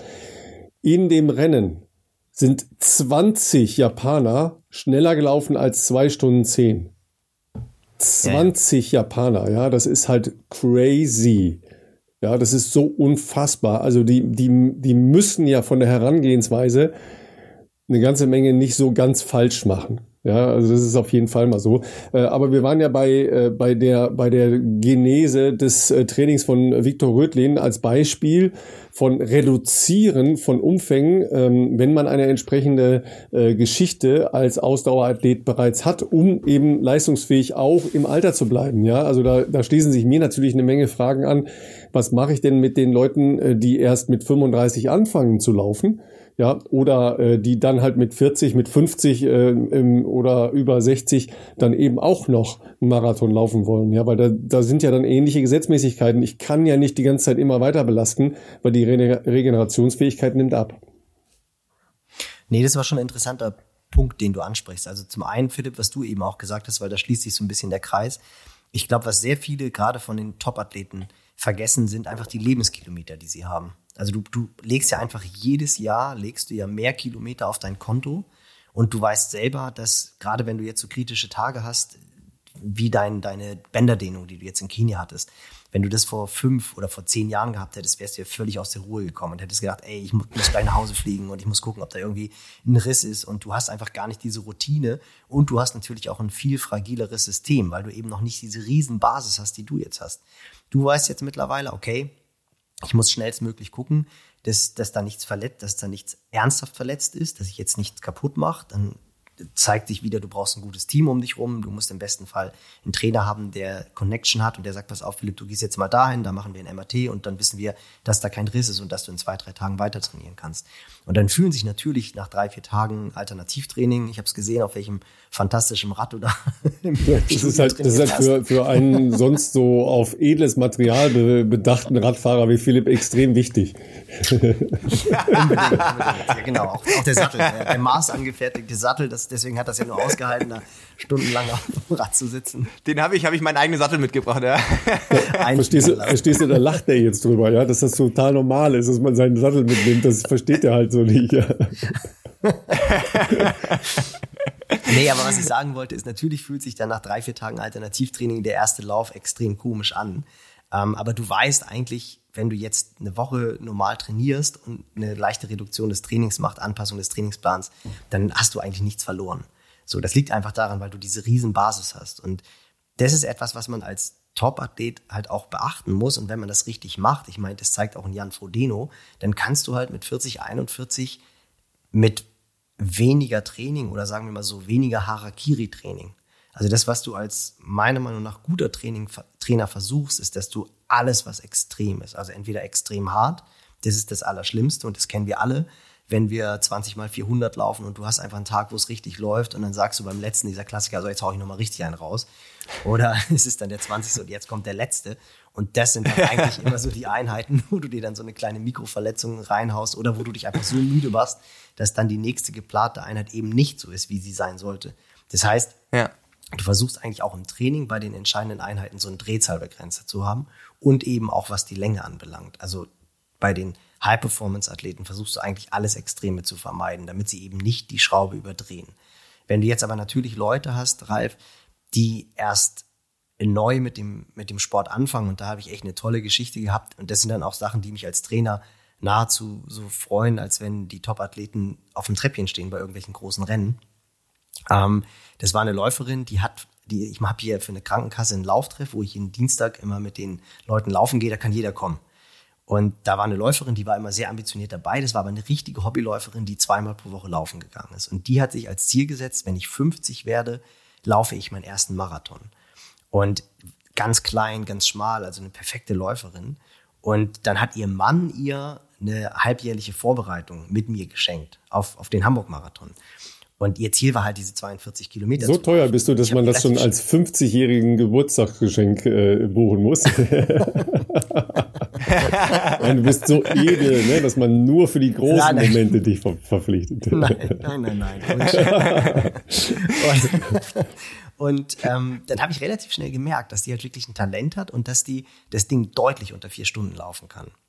Und irgendwann so im Laufe, ich habe es dir erzählt, Philipp, ich bin auch ein großer Fan von Zielgeschwindigkeit, was ja der Renato mhm. auch sehr viel macht. Da muss ich immer noch das erzähle ich jetzt immer auch so bei den Vorträgen, habe ich jetzt gerade auch wieder bei der Runners World erzählt, wo er dann so sagt, da hat Philipp hat mir halt erzählt, er hat einen Renato mal gefragt, ob er ihm beim Training helfen könnte. Und dann hat Renato über seine Aufzeichnungen geguckt. Und die Deutschen sind ja immer sehr mit dem polarisierten Training, nur ganz locker oder ganz schnell. Und Race Pace ist ja total verpönt. Äh, verpönt. Und dann hat er gesagt, Philipp, where did you train for Marathon? So, und das ist so, ja. das ist so genau das, was ich halt auch in den letzten Jahren schon sehr viel gemacht habe. Und die Läuferin hat mich dann viel in Zielgeschwindigkeit trainieren lassen. Da habe ich gemerkt, ey, die, die wird das Ding im Bereich von 3,30 rennen können.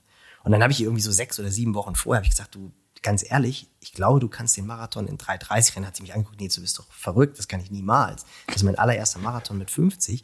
Und die ist dann echt an dem Tag, es waren keine guten Bedingungen, eine 3,31 gerannt.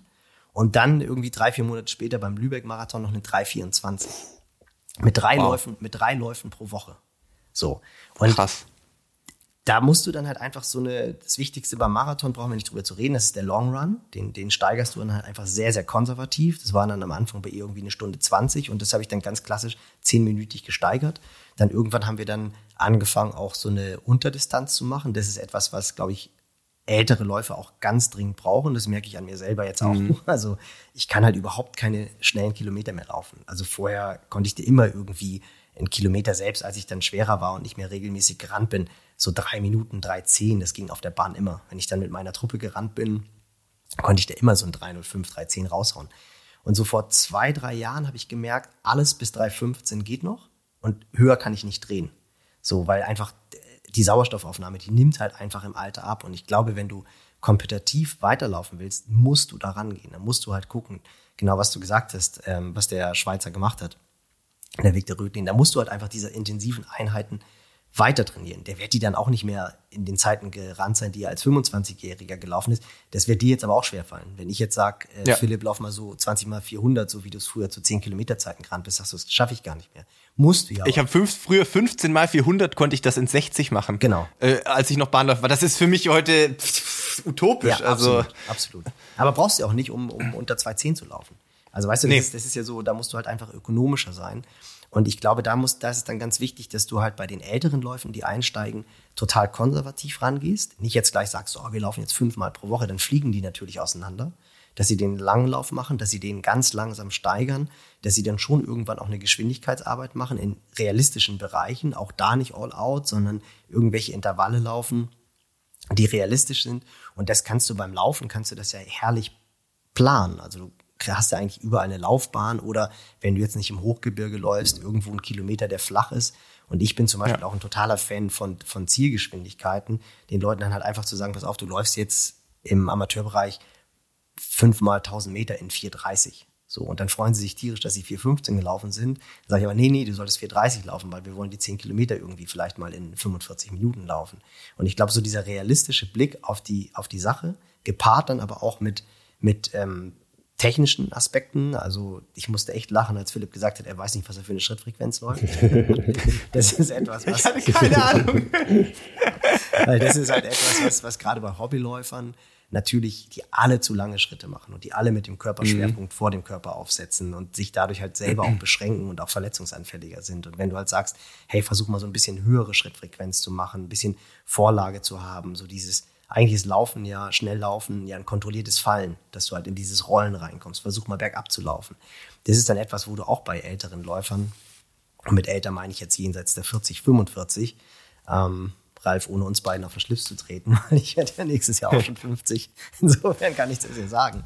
Ähm, da, da holst du halt extrem viel auch noch raus über, über die Technik und über einfach die Bewusstmachung der, der Bewegungsabläufe. Und ja, das macht dann schon Freude, wenn du Hobbyläufer dann irgendwie zu ihren Zielen führst, sei es jetzt den Marathon durchzulaufen oder irgendwelche Fabel, so diese individuellen Zeiten, mal gerne unter vier Stunden oder mal unter 3,30 oder dann halt, wie gesagt, drei Stunden was ja im Amateurbereich immer noch so ein Ritterschlag ist. Absolut, ja. Ähm, also bevor wir gleich, ich muss deine äh, Einschätzung zu äh, den Japanern unbedingt noch haben. Ähm, aber wo du jetzt schon bei äh, Laufökonomie bist, ähm, da habt ihr euch ja zuletzt getroffen, nämlich im 5D Lab bei, bei Curex. Wenn du jetzt diese Herangehensweise siehst, also äh, wirklich über eine, eine starke Betrachtung der Ökonomisierung, ja, nochmal äh, was rauszuholen. Ja, wie gehst du da mit deinen Athletinnen und Athleten um und ähm, wie weit würdest du sagen, ist es sinnvoll? Also auch im Amateurbereich, ähm, im Bereich der ähm, ambitionierten Amateure, ja, also und ambitioniert nenne ich eigentlich jeden, der sich ähm, über Monate auf äh, sowas wie einen Marathon vorbereitet, weil das ist halt ja eine extrem ambitionierte Leistung, die da angestrebt wird, klar. Total. Also ich glaube, was die Japaner halt zeigen, ist, dass letztendlich äh, jeder Lauf ist, ist oder jeder Mittelstrecken, Langstreckenlauf ist eine aerobe Sportart. So ein Marathon ist, ist die Königsdisziplin der aeroben Sportart, was das Laufen anbelangt. Und das heißt, ich muss aerob trainieren. Und je mehr ich trainiere, je mehr Sauerstoff ich umsetze, je mehr Kilometer ich mache, weil jeder Kilometer bringt mich auch ökonomisch voran. Ich erhöhe die Festigkeit meiner ganzen Bänder, mein Bänder- und Sehnapparat. Ich meine, das ist das Geheim der Carbonschuhe. Das ist einfach nur, wir schaffen es halt, dass wir, dass wir stabiler sind. Und je mehr ich trainiere, desto besser ist das Ganze natürlich. Und beim Laufen ist halt einfach nur das Riesenproblem, dass ähm, irgendwann das System zusammenbricht, die Knochen halt brechen, wenn ich zu viel laufe. Das ist ja so der, der ganz große Punkt eigentlich. Und ich glaube, was auch dazugehört, ist, dass der Japaner eher klein ist, also jetzt vom, von der Körpergröße her. Der Japaner, da, ja. hast, da hast du jetzt halt nicht solche Riesen wie Philipp. So, also Philipp ist ja eh schon ein herausragend großer Läufer. Wenn du ihn siehst in der Spitzengruppe, ist er relativ leicht zu erkennen, weil er ein Kopf größer ist als alle. Das heißt, das Gewicht ist dann auch schon mal meistens ein anderes und auch die Kräfte, die einwirken, sind ganz, ganz andere. Das heißt, er ist, was die Kilometerleistung anbelangt, natürlich schon limitierter als einer, der vielleicht 1,65 Meter oder 1,70 Meter groß ist und 57, 56, 58 Kilometer, Kilogramm wiegt und auch eine andere Motorik hat. Ist ja auch viel einfacher, ökonomisch zu laufen, wenn du kleiner bist, weil die Hebel einfach ganz anders sind. Das ist ja das, was Björn auch angesprochen hatte bei euch, dieses Kompaktsein, spitzen Armwinkel zu haben, hohes Anfersen, einfach alles, was sich um den Körper herum bewegt, in eine Linie zu bringen. Und ich glaube, dass daher die Verletzungsanfälligkeit der Japaner wahrscheinlich auch ein bisschen geringer ist als die der großfüßigen Nordeuropäer. Es ist bei den Afrikanern genauso. Die Afrikaner laufen als Kinder wahnsinnig viel barfuß. Und dadurch haben sie eine ganz andere Fußmuskulatur und Bandmuskulatur durch diese Historie, dass sie barfuß laufen. Dadurch können sie auch per se mehr Kilometer laufen, als es ein Nordeuropäer laufen kann, der halt schon mit zwei, drei seine festen Schuhe am Fuß hat. So, und äh, ich glaube, da kommen einfach sehr, sehr viele Dinge zusammen.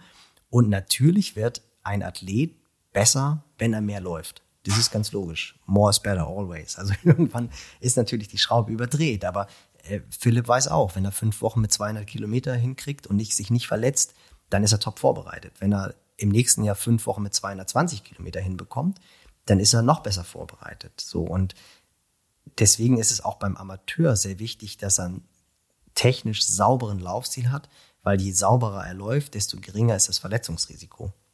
Und von daher versuche ich schon auch, also jetzt auch, gerade weil du sie auch angesprochen hast, Ralf, die Triathleten, da versuche ich dann auch am, Auf, am Umfang nochmal was höher zu bringen und versuche auch technisch dran zu bleiben, dass sie nicht nachlässig werden und halt eben auch gerade im Alter jenseits der 30, 35, da lässt halt einfach die Kraft nach.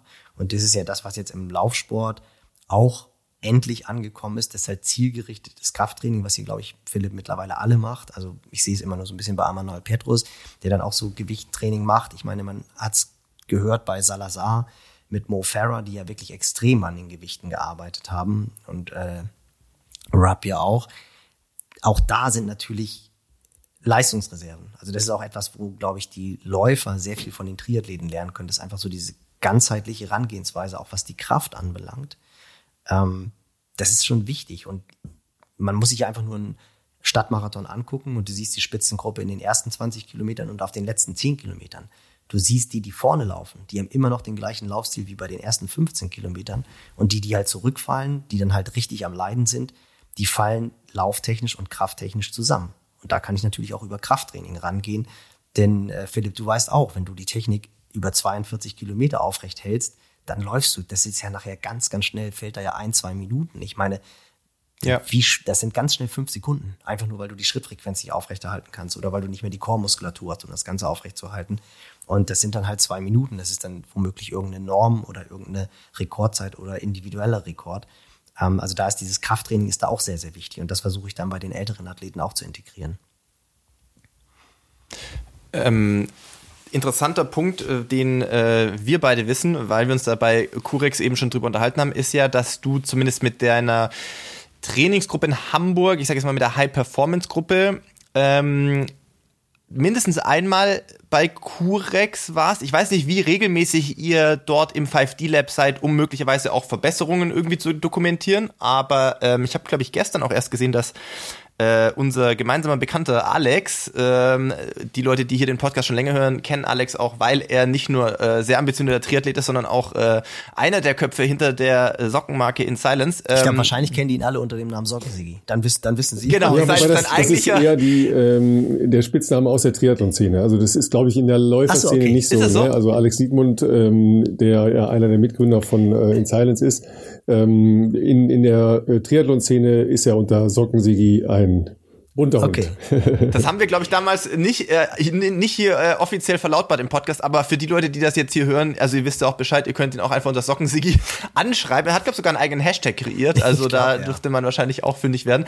Nee, der hat gestern, glaube ich, gepostet, dass er auch ähm, letzte Woche, die Tage, gestern, ich weiß gar nicht genau, irgendwie auf jeden Fall auch bei Curex war ähm, und äh, da auch irgendwie zukünftig enger mit denen zusammenarbeiten wird. Ähm, und der war ja auch auf dem äh, 5D Lab. Wie würde, also wie, wie, wie, wie gehst du mit deiner, sage ich jetzt mal, ambitionierten Trainingsgruppe vor Ort in Hamburg ähm, da so vor? Macht ihr dann einmal in der Saison so einen, so einen Test oder äh, und dann versucht ihr die Learnings oder die Erkenntnisse irgendwie äh, dementsprechend auch äh, anzugehen und umzusetzen oder macht ihr das äh, irgendwie in einem, auf einer regelmäßigeren Basis? Nee, schon. Also ich versuche das auch gar nicht auf die, auf die High-Performance-Leute äh, zu, zu beschränken. Es war jetzt halt einfach in den letzten Wochen und Monaten aufgrund von Corona nicht so einfach, da jetzt die Leute regelmäßig reinzubringen und mhm. auch eine höhere Anzahl von Läufern oder Triathleten hinzubringen. Aber das ist schon ein Prozess. Also es, du wirst auch sehen, wenn du jetzt in einem Jahr wiederkommen würdest, würdest du sehen, es haben sich Sachen positiv verändert, es haben sich vielleicht auch durch irgendwelche muskulären Disbalancen Sachen negativ verändert. Und es ist ja ein permanenter Prozess. Also wir wissen alle, selbst wenn wir, wenn wir das Niveau halten wollen, müssen wir vorwärts mhm. gehen. Also und, und geschweige denn, wenn wir wirklich besser werden wollen. Und ja. ähm, ich weiß, ich hatte zum Beispiel diesen Termin mit den Jungs und da waren die alle so, mh, hm, so richtig viel kam da jetzt nicht raus, so unter dem Motto, das war jetzt Zeitverschwendung. Und dann sage ich, hey, das ist jetzt aber hier Jammern auf richtig hohem Niveau. Das zeigt einfach, dass ihr auf wirklich gutem Weg seid. Und äh, so wie du es gesagt hast, Philipp, ich meine, ich hatte letztes Jahr, als die Rennen noch weiter weg waren, haben wir so einen Halbmarathon gemacht und der war auch vermessen. Mhm.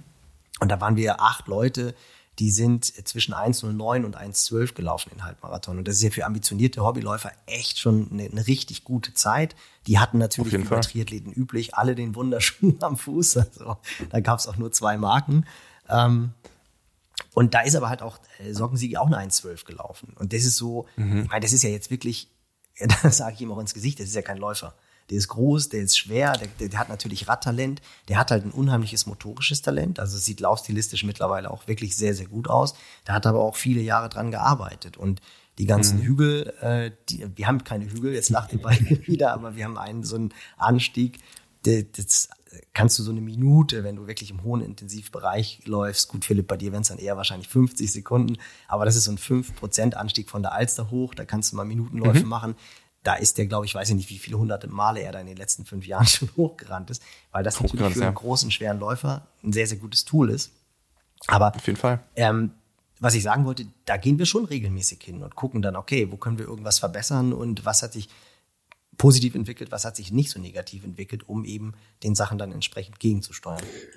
Also das ist, das ist schon cool. Also ich muss ja auch sagen, äh, Philipp, ähm, für alle, die das vielleicht nicht so verfolgt haben äh, auf Strava, Philipp ist ja in dieser äh, Saison schon Marathon gelaufen, ja, aber es war ja der Trainingslauf der letzte äh, und der war auch gar nicht mal so langsam ähm, und äh, auf jeden Fall war es, äh, was du ähm, Nils angesprochen hattest, so dieser Selbstbestätigungslauf, ne? nach dem ja eher etwas rumpeligen Trainingslager war das ja ein, eine sehr, sehr, sehr gute Einheit, ja, also äh, straf mich lügen, Philipp, wenn es nicht so war, aber äh, ihr seht ihn jetzt nicht lachen, aber er lacht schon so leise vor sich hin.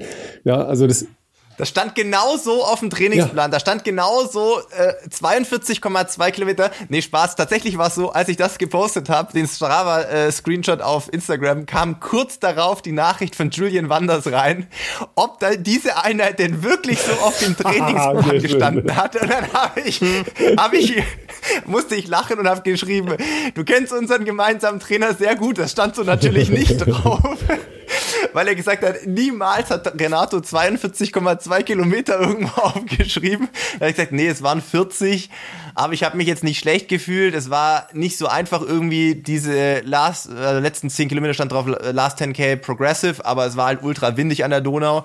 Das war jetzt nicht so viel schneller, wie ich es gerne gemacht hätte. Da habe ich mir gedacht, na gut, okay, so 3,15er Tempo kann ich auch weiterlaufen, dann mache ich jetzt halt noch den Marathon irgendwie äh, voll. Und äh, ja, dann habe ich halt die 42,2 Kilometer in, was war es, 221 äh, Marathon äh, gefinisht sozusagen. Und dann kam aber sofort die Nachricht von Julian so, stand das so im Trainingsplan, ich kann mir das so nicht vorstellen. Also jetzt verstehe ich auch, du warst ja. zu schnell und konntest nicht anhalten und die letzten zweieinhalb waren dann das, das Austrudeln so, lassen. So jetzt habe ich verstanden, ja. ja, ja. Das, ist halt, das, ist die, das ist die künstlerische genau, Freiheit genau. der Champs. Also Aber wo ich natürlich dann gleich nachgeguckt habe, ja, weil ich guck, also ich gucke ja dann schon richtig hin, ne? Du hast es auch geschafft, die, äh, die Schrittfrequenz hochzuhalten. Ja, tatsächlich. Also was äh, ich mit äh, Nils sowohl äh, damals bei Curex besprochen habe ähm, und auch natürlich mit Lisa, äh, als wir das ein bisschen analysiert haben.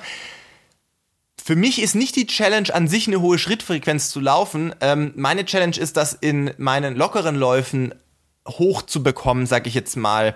Weil wenn ich jetzt sage, okay, vierer Schnitt ist für mich ein lockeres Tempo, wo ich üblicherweise so plus minus 130 Puls äh, unterwegs bin, Herzfrequenz, das ist halt dann so locker, dass man halt in so einem entspannten ich sage jetzt mal so Trott drin ist und es ist sehr schwer da eine hohe, also sich darauf zu konzentrieren, eine höhere Schrittfrequenz zu laufen. Wenn ich schnell oder schnell leer laufen muss, ich sag mal so alles um 320 oder so, ist ja schon nicht langsam, auch für mich nicht langsam.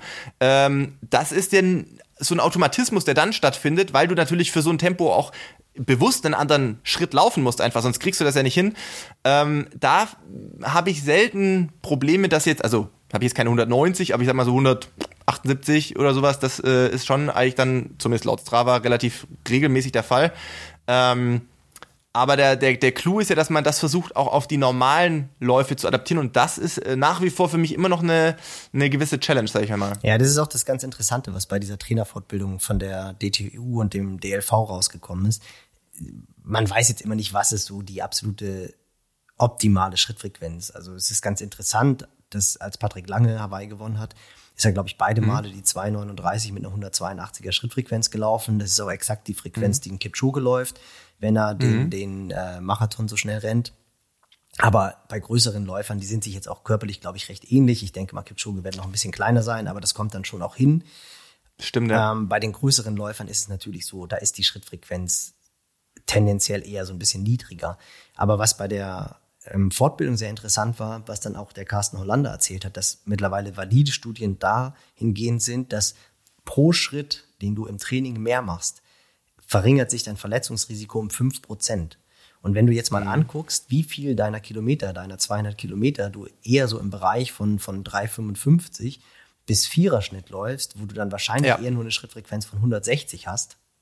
das ist ja der Großteil der verletzungsrelevanten Kilometer dass man bei einer Absolut, das ist die absolute Masse. Genau, dass du natürlich bei den hohen Geschwindigkeiten eine ganz andere Motorik hast, eine ganz andere Dynamik. Deswegen laufen ja auch fast alle Hobbyläufer viel zu schnell, weil sie sich, wenn sie wirklich entspannt laufen, nicht wohlfühlen. Also dieses Laufen ohne mhm. zu schnaufen, das fühlt sich ja nicht gut an. Also da sackt man in sich zusammen. Und die guten Läufer, die kriegen es halt hin, dass sie auch bei dieser langsamen oder vermeintlich individuellen langsamen Geschwindigkeit technisch sehr sauber laufen. Und das finde ich zum Beispiel immer ganz cool weil du weißt selber, du hast ja auch so eine Grundlagenrange, ich sag jetzt einfach mal zwischen 3,45 und 4.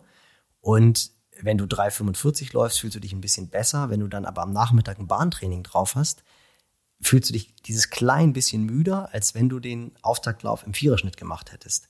Ja, so, und ja. deswegen finde ich es zum Beispiel immer ganz gut zu sagen, hey, pass auf, lauf einfach mal langsamer, damit du für die entscheidenden Einheiten frischer bist, aber versuch dich auf saubere Technik zu konzentrieren und auf eine hohe Schrittfrequenz zu konzentrieren, weil dann ist A, der lange Lauf nicht so, oder der ruhige Lauf nicht so langweilig, weil du musst dich ja fokussieren und du ziehst auch mehr aus diesem langen Lauf, weil du ja eine ganz andere Spannung hast. Also du, du musst dich vom Chor her ganz anders ansteuern und musst halt auf eine höhere Schrittfrequenz achten und hast dadurch dann viel mehr rausgezogen, als wenn du das einfach nur im Viererschnitt abgeschlappt wärst. Ja, das ist ja spannend. Ralf, das hört sich, das, Ralf, das hört sich für uns beide an, oder? Im Viererschnitt abgeschlappt. Ist, ich, ja, ja, ich kann, ich kann das, das ich kann das selber übersetzen. Es ist ja auch egal, ob du da eine 4, eine 5 oder eine 6 hinmachst. Das ist ja äh, individueller Leistungsbereich. Also das ist ja wirklich vollkommen wurscht. Ja, ja. Das ist ja nur eine Zahl. In dem Fall ist es für mich auch tatsächlich echt nur eine Zahl. Ja, ähm, ja ich komme auch langsam dahin. Ist es ja, weißt du, äh, weißt du, das ist alles langsam. Ich bin, äh, bin 100 Meter in 10,7 gelaufen, dagegen ist ein Viererschnitt Pillepalle. Ja, das ist Joggen. Ja, verstehst du? Deshalb, das, äh, diese, diese, äh, diese Vergleiche ziehe ich so nicht, weil ähm, das ist für mich keine, keine Relevanz. Ich weiß, dass ich natürlich keine 10 Kilometer locker laufen in vier Minuten kann, ja. Aber es ist auch egal, weil es ist ja vollkommen wurscht, ob da jetzt vier, fünf oder sechs steht, weil es kommt ja nur das Feeling so, ist ja Feeling für die Leute das gleiche wahrscheinlich, also ja. auf ihrer Es ist ja, es ist Ebene ja so sozusagen. verdammt spannend für mich, dass wir ja und, und da nehme ich, glaube ich, äh, jetzt mal so, eine, ne, so ein solidarisierendes Wir für uns als Laufgemeinde, dass wir uns mit diesem Langsamlaufen alle immer so schwer tun. Ich finde es halt ganz spannenden Ansatz zu sagen, mhm. okay, gebt euch andere Aufgaben, ja, so wie du das machst, äh, Nils, ja, äh, dass man sagt, okay, ich muss irgendwie da rauskommen, dass ich ähm, eine Stunde lang Zeit habe, darüber nachzudenken, dass das Langsamlaufen jetzt irgendwie doof ist, ja, sondern ähm, wenn ich Aufgaben habe, dann geht die Zeit rum und ich merke es gar nicht. Ja, weil es dann physiologisch, ja, also äh, subjektiv physiologisch, und das ist ja der entscheidende Punkt, gar nicht anstrengend ist, ja, in vier, in fünf oder in sechs zu laufen, wenn ich mich entsprechend ablenke. Ja, also man kann natürlich geile Podcasts hören, ja, äh, man kann äh, die äh, 95 Folgen, die wir gemacht haben, schon äh, nachhören. Ich kann das zum Beispiel auch nicht. Ich kann nicht mit Knopf im Ohr laufen. Ja, also deshalb muss ich mir Gedanken machen. Und klar, wenn ich eine Aufgabe habe, also ne, Dinge, äh, die ich äh, beachten muss, wie auch immer, dann ist das natürlich viel einfacher. Deshalb fällt mir halt ähm, Ausdauer auf einem Rad natürlich auch viel leichter, weil da, du hast die Gegend, du hast äh, Verkehr, du mhm. musst halt, ja, dein, es passiert dein Fahrrad, halt mehr. Du, du, du siehst, siehst mehr, es passiert ja mehr. Deshalb ist das halt ein bisschen einfacher. Ja, ja, ja. Aber langsam laufen, ja, man fühlt sich auch gar nicht so geil dabei, wie du es ja richtig beschrieben hast, Nils, ja. Und das dann halt einfach aufbrechen mit, äh, mit einer klaren Aufgabenstruktur äh, macht es halt einem leichter. Das ist so. Mhm. Super, super spannender Punkt, den du angesprochen hast, weil das ist halt auch gerade so in diesen, in diesen Hobby-Camps, die ich dann ja auch mitmache, weil ich oft gefragt werde, so was macht dir denn mehr Spaß? Und natürlich ist irgendwie High-Performance-Sport, das ist so das, gerade wenn du Profisportler warst, wofür dein Herz schlägt und ähm, wo diese, diese Suche nach dem Detail, wie schaffe ich das jetzt im Marathon nochmal irgendwie eine Minute rauszuholen, erzähl das mal einem Vier-Stunden-Läufer, der sagt, ja gut, dann lasse ich die Toilettenpause, dann laufe ich drei, dann laufe ich drei Minuten schneller, ist doch überhaupt kein Problem. Da ist natürlich, ist das schon ein ganz, ganz besonderer Reiz und ich meine, so viel Eitelkeit ist, ist glaube ich, bei jedem von uns da, wenn du dann irgendwie einen deiner Athleten oben siehst, da denkst du schon, boah, das haben wir richtig, richtig gut hinbekommen, dass, dass er jetzt wieder da ist oder sie wieder da ist.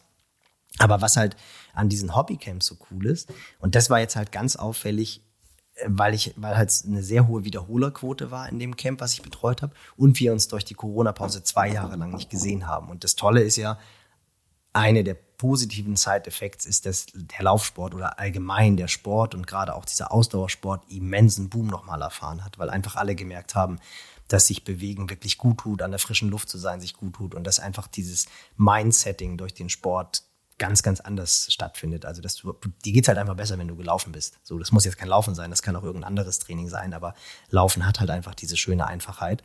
Und wir haben uns jetzt halt zwei Jahre lang nicht gesehen und da war halt auch einer dieser Punkte, dass ich halt auch ein großer Fan bin, ohne Ablenkung zu laufen. Weil auch einer der Punkte ist, du hörst ja auch, wie dein Laufschritt sich verändert im Laufe der Distanz. Und auf einmal fängst du halt nach 45 oder 50 Minuten an, nicht mehr so leichtfüßig zu laufen, sondern du fängst an, mehr zu, äh, mehr zu platschen. Und wenn ja. im positiven Sinne, Philipp, das wirst du mit Sicherheit auch merken, dieses Gefühl, wenn du irgendwie auf so einer Dirt Road läufst und du bist im Flow und rennst dann bei dir irgendwie im, im Dreier-Schnitt und hörst du dieses Wegflatschen des, des, der, der, der Dirt Road unter deinen Füßen. Das war für ja. mich zum Beispiel immer ein mega motivierendes Geräusch, wo ich so gedacht habe, ey, du bist jetzt hier im Fluss und das sind so Sachen. Man hört, dass man schnell man ist. Man hört, dass man schnell ist, genau. Man ist irgendwie wie so ein Gepard und, und rennt da durch die Steppe. Das ist einfach ein sensationelles Gefühl. Genauso schlägt das Ganze natürlich ins Gegenteil um, wenn man, wenn man so wie ich jetzt nach einer Stunde dann schon, das ist halt ein langer Lauf und auf einmal merkst du, boah, das hört sich nicht mehr so leichtfüßig an wie auf den ersten zehn Minuten. Und auf einmal merkst du auch, wie die Schrittfrequenz dann halt einfach niedriger wird.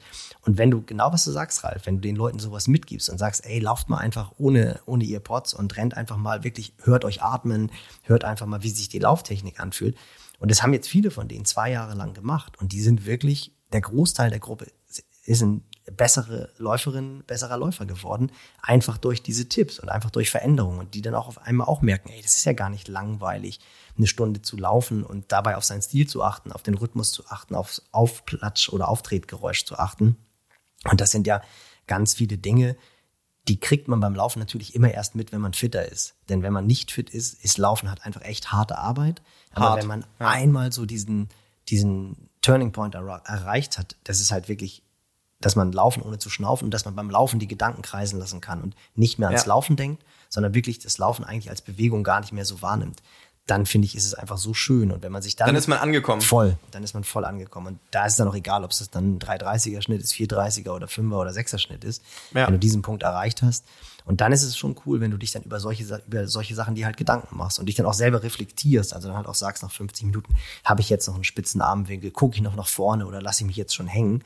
Und da wird dann auch so ein Stundenlauf, wird dann nicht langweilig, auch in der langsamen Geschwindigkeit nicht. Individuell langsamen Geschwindigkeit nicht. Ja. Jetzt haben wir Anfang äh, März. Ähm, wir haben jetzt ja sowas wie eine Frühjahrssaison, also nicht nur eine Frühjahrsmarathon, sondern eine Frühjahrslaufsaison, ja, mit allem, was dazugehört. Ähm, merkt ihr schon, dass das so kribbelt äh, bei euch in den Laufgruppen, äh, bei, bei, bei dir, Philipp, dass du jetzt langsam merkst, okay, jetzt äh, ist nicht mehr so lang, ja, äh, da guckt man mal aufs Datum und äh, weiß, okay, so ganz viel harte Sachen sind gar nicht mehr, bis es wieder an die Startlinie geht.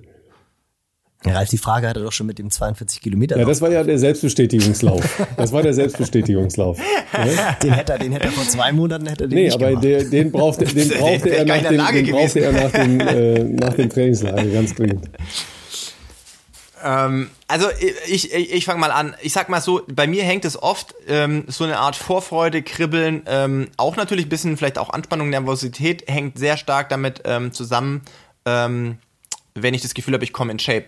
Weil, sag ich jetzt mal, wenn ich jetzt nochmal zwei Monate zurückgehe, ähm, dann hatte ich ein bisschen Struggle, auch mit ein paar ähm, orthopädischen Geschichten und Hamstring und Rücken und dies und das. Und dann war ich einfach so Dezember, Januar, war ich jetzt nicht super fit. Okay, ich hatte noch das Glück, dass ich zumindest im Dezember noch ein Rennen machen konnte, nämlich mit dem Kölbrandbrückenlauf. Das war schon cool, mhm. zumindest nochmal so ein bisschen äh, mal wieder einen Wettkampf zu haben und so. Das, das macht ja auch Spaß einfach, deswegen machen wir das ja auch unter anderem.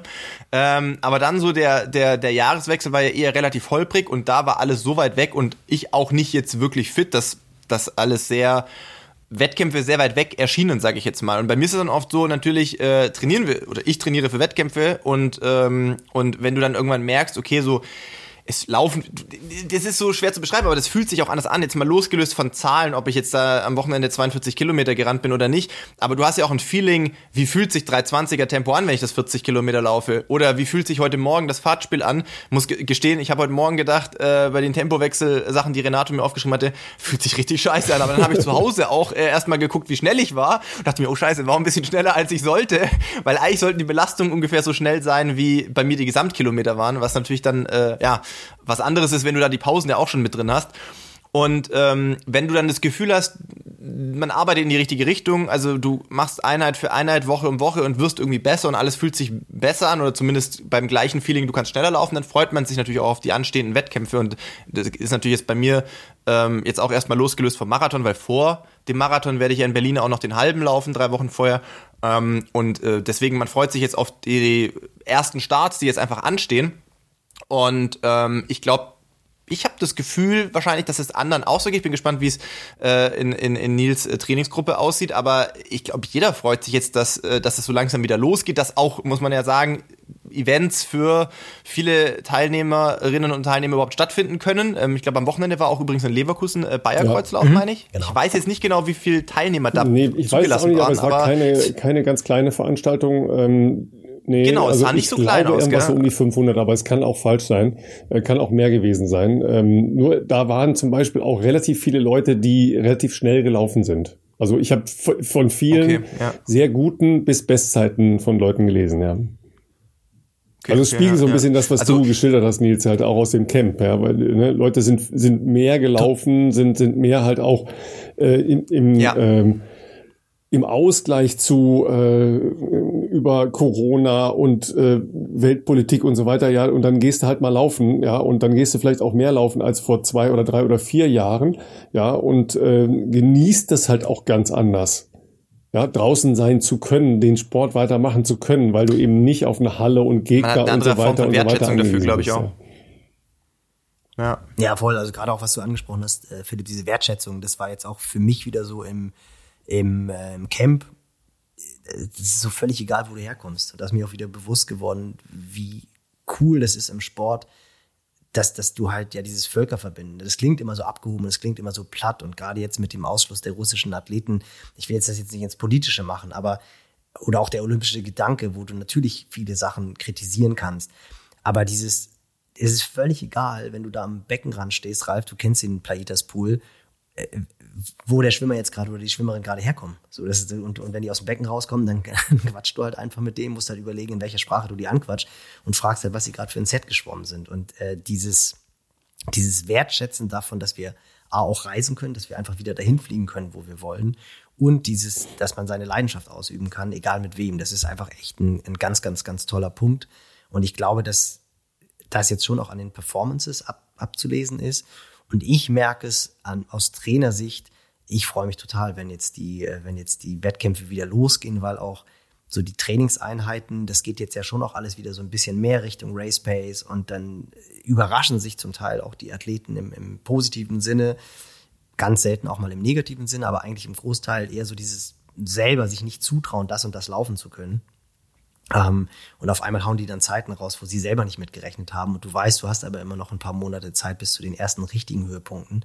Und ich finde eigentlich so diese Monate März bis Mai, die machen total Spaß, weil du dann halt wirklich sehen kannst, in welche Richtung geht das Ganze. Jetzt bei den Trainingseinheiten kannst du die ersten Rückschlüsse sehen.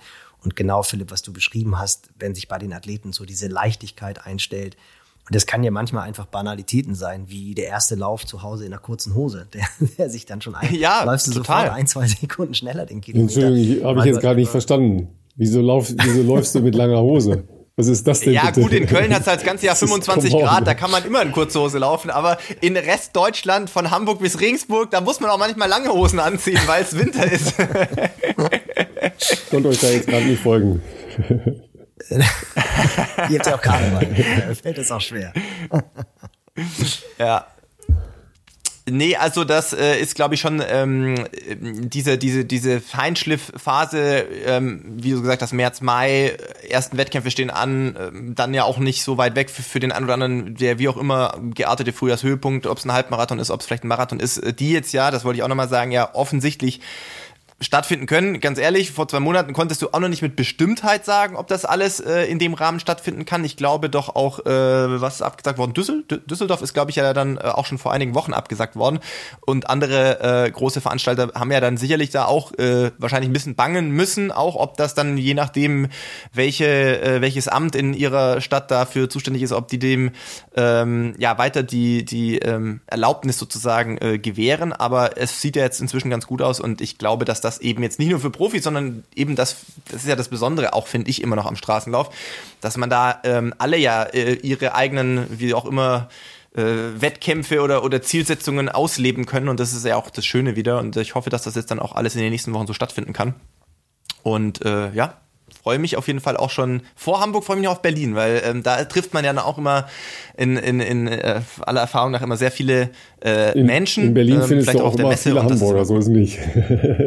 ja, aber absolut. Das ist auch richtig, auch, ja, ja absolut. Halbmarathon, ähm, wann?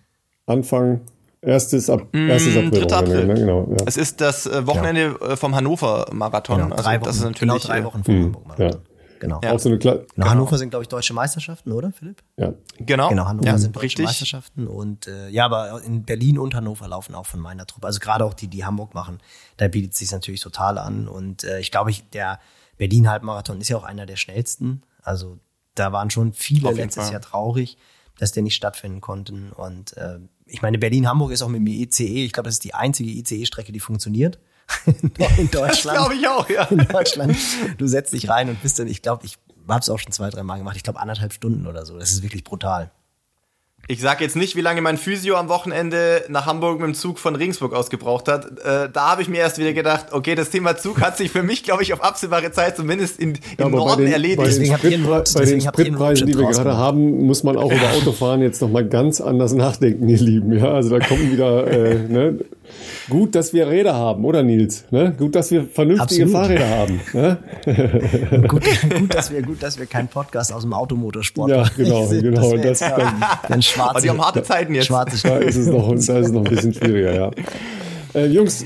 Äh, ich muss sagen, wir weisen genau, noch mal kurz auf eine Aktion hin, bevor wir jetzt hier zum Ende unserer äh, Folge nämlich kommen, äh, denn äh, wie ihr wahrscheinlich ja schon geahnt habt, ist diese Folge natürlich in Zusammenarbeit mit Curex entstanden, denn so sind wir natürlich an Nils rangekommen, beziehungsweise so habe ich ja auch Nils äh, erstmal kennengelernt und unsere Aktion bezüglich des Gewinnspiels, die läuft immer noch.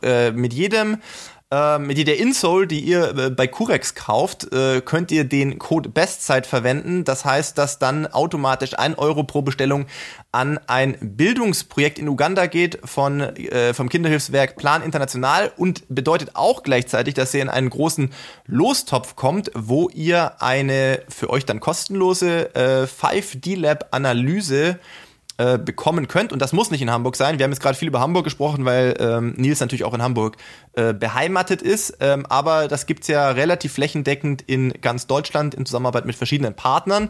Das heißt, da werden wir sicherlich dann auch eine Möglichkeit finden, dass das bei euch irgendwo in der Nähe ist. Also für jede Insole ähm, oder ähm, was auch sonst ihr kaufen möchtet äh, im Shop von Curex, äh, Bestzeit als Code verwenden und äh, tut damit äh, einerseits unterstützt eine gute Sache, andererseits äh, kommt ihr vielleicht auch in den Genuss ähm, von interessanten Erkenntnissen äh, aus dem 5D Lab. So, jetzt ist nur noch die Frage, und? wie viele Wochenkilometer musst du noch machen diese Woche, Nils? Ich mache, ich, ich, ich, ich bin ja, ja, genau, ich wollte sagen, Nils ist ja interessanter. was, was ich, ich, ich Sport, ich, ich, was wir nee, es ist ja schon, also es ist wirklich, es ist ja ein riesengroßer Unterschied, ob Sport treiben oder trainieren. Also deswegen suche ich mir eigentlich ja. auch immer irgendwie so, so ein kleines Ziel. Und ich musste jetzt auch, das war echt ein bitteres Ding. Also ich versuche immer mit den Athleten im Trainingslager einmal auf die Bahn zu gehen, weil das ist ja für viele Hobbyläufer, ist ja so dieses Gefühl, auf einer Bahn zu trainieren, total einzigartig. Mhm. Und wir sind dann so eine Serie gelaufen, dass wir zweimal 500 und dann ein Kilometer in Race Pace gelaufen sind, sollten das drei bis vier Mal machen. Und ich bin vor drei Jahren echt nochmal 19, obwohl ich da auch jetzt nicht mehr richtig trainiert habe, sondern Sport getrieben habe, bin ich echt nochmal am, am schlechten, bei schlechten Wettern 1,14 Halbmarathon gelaufen, also 3,30er mhm. Schnitt. Ohne Carbon-Schuh wohlgemerkt. Und, äh, und bin dann jetzt mit einem guten Läufer die Serie halt so, die, die Tausender, äh, die 500 sind wir an 1,45 gelaufen und den Tausender dann in 3,32. Und das war so anstrengend. Und dann habe ich gedacht, boah, jetzt setzt echt der Zerfall ein. Es ist einfach vor drei Jahren bin ich das halt einfach noch einen Halbmarathon durchgelaufen und es fühlt sich so far away an. Das war wirklich hartes, das war wirklich hartes Aufschlagen. Und da habe ich aber in der Tat gedacht, Ralf, ich müsste einfach mal wieder anfangen zu trainieren, weil bisher bin ich ja einfach nur zwei bis dreimal pro Woche gelaufen. Und auch da laufe ich dann halt voll in diesem Black Hole Bereich, also in diesem 430er Schnitt. Das ist so, das, also wenn ich renne, will ich 430er Schnitt laufen.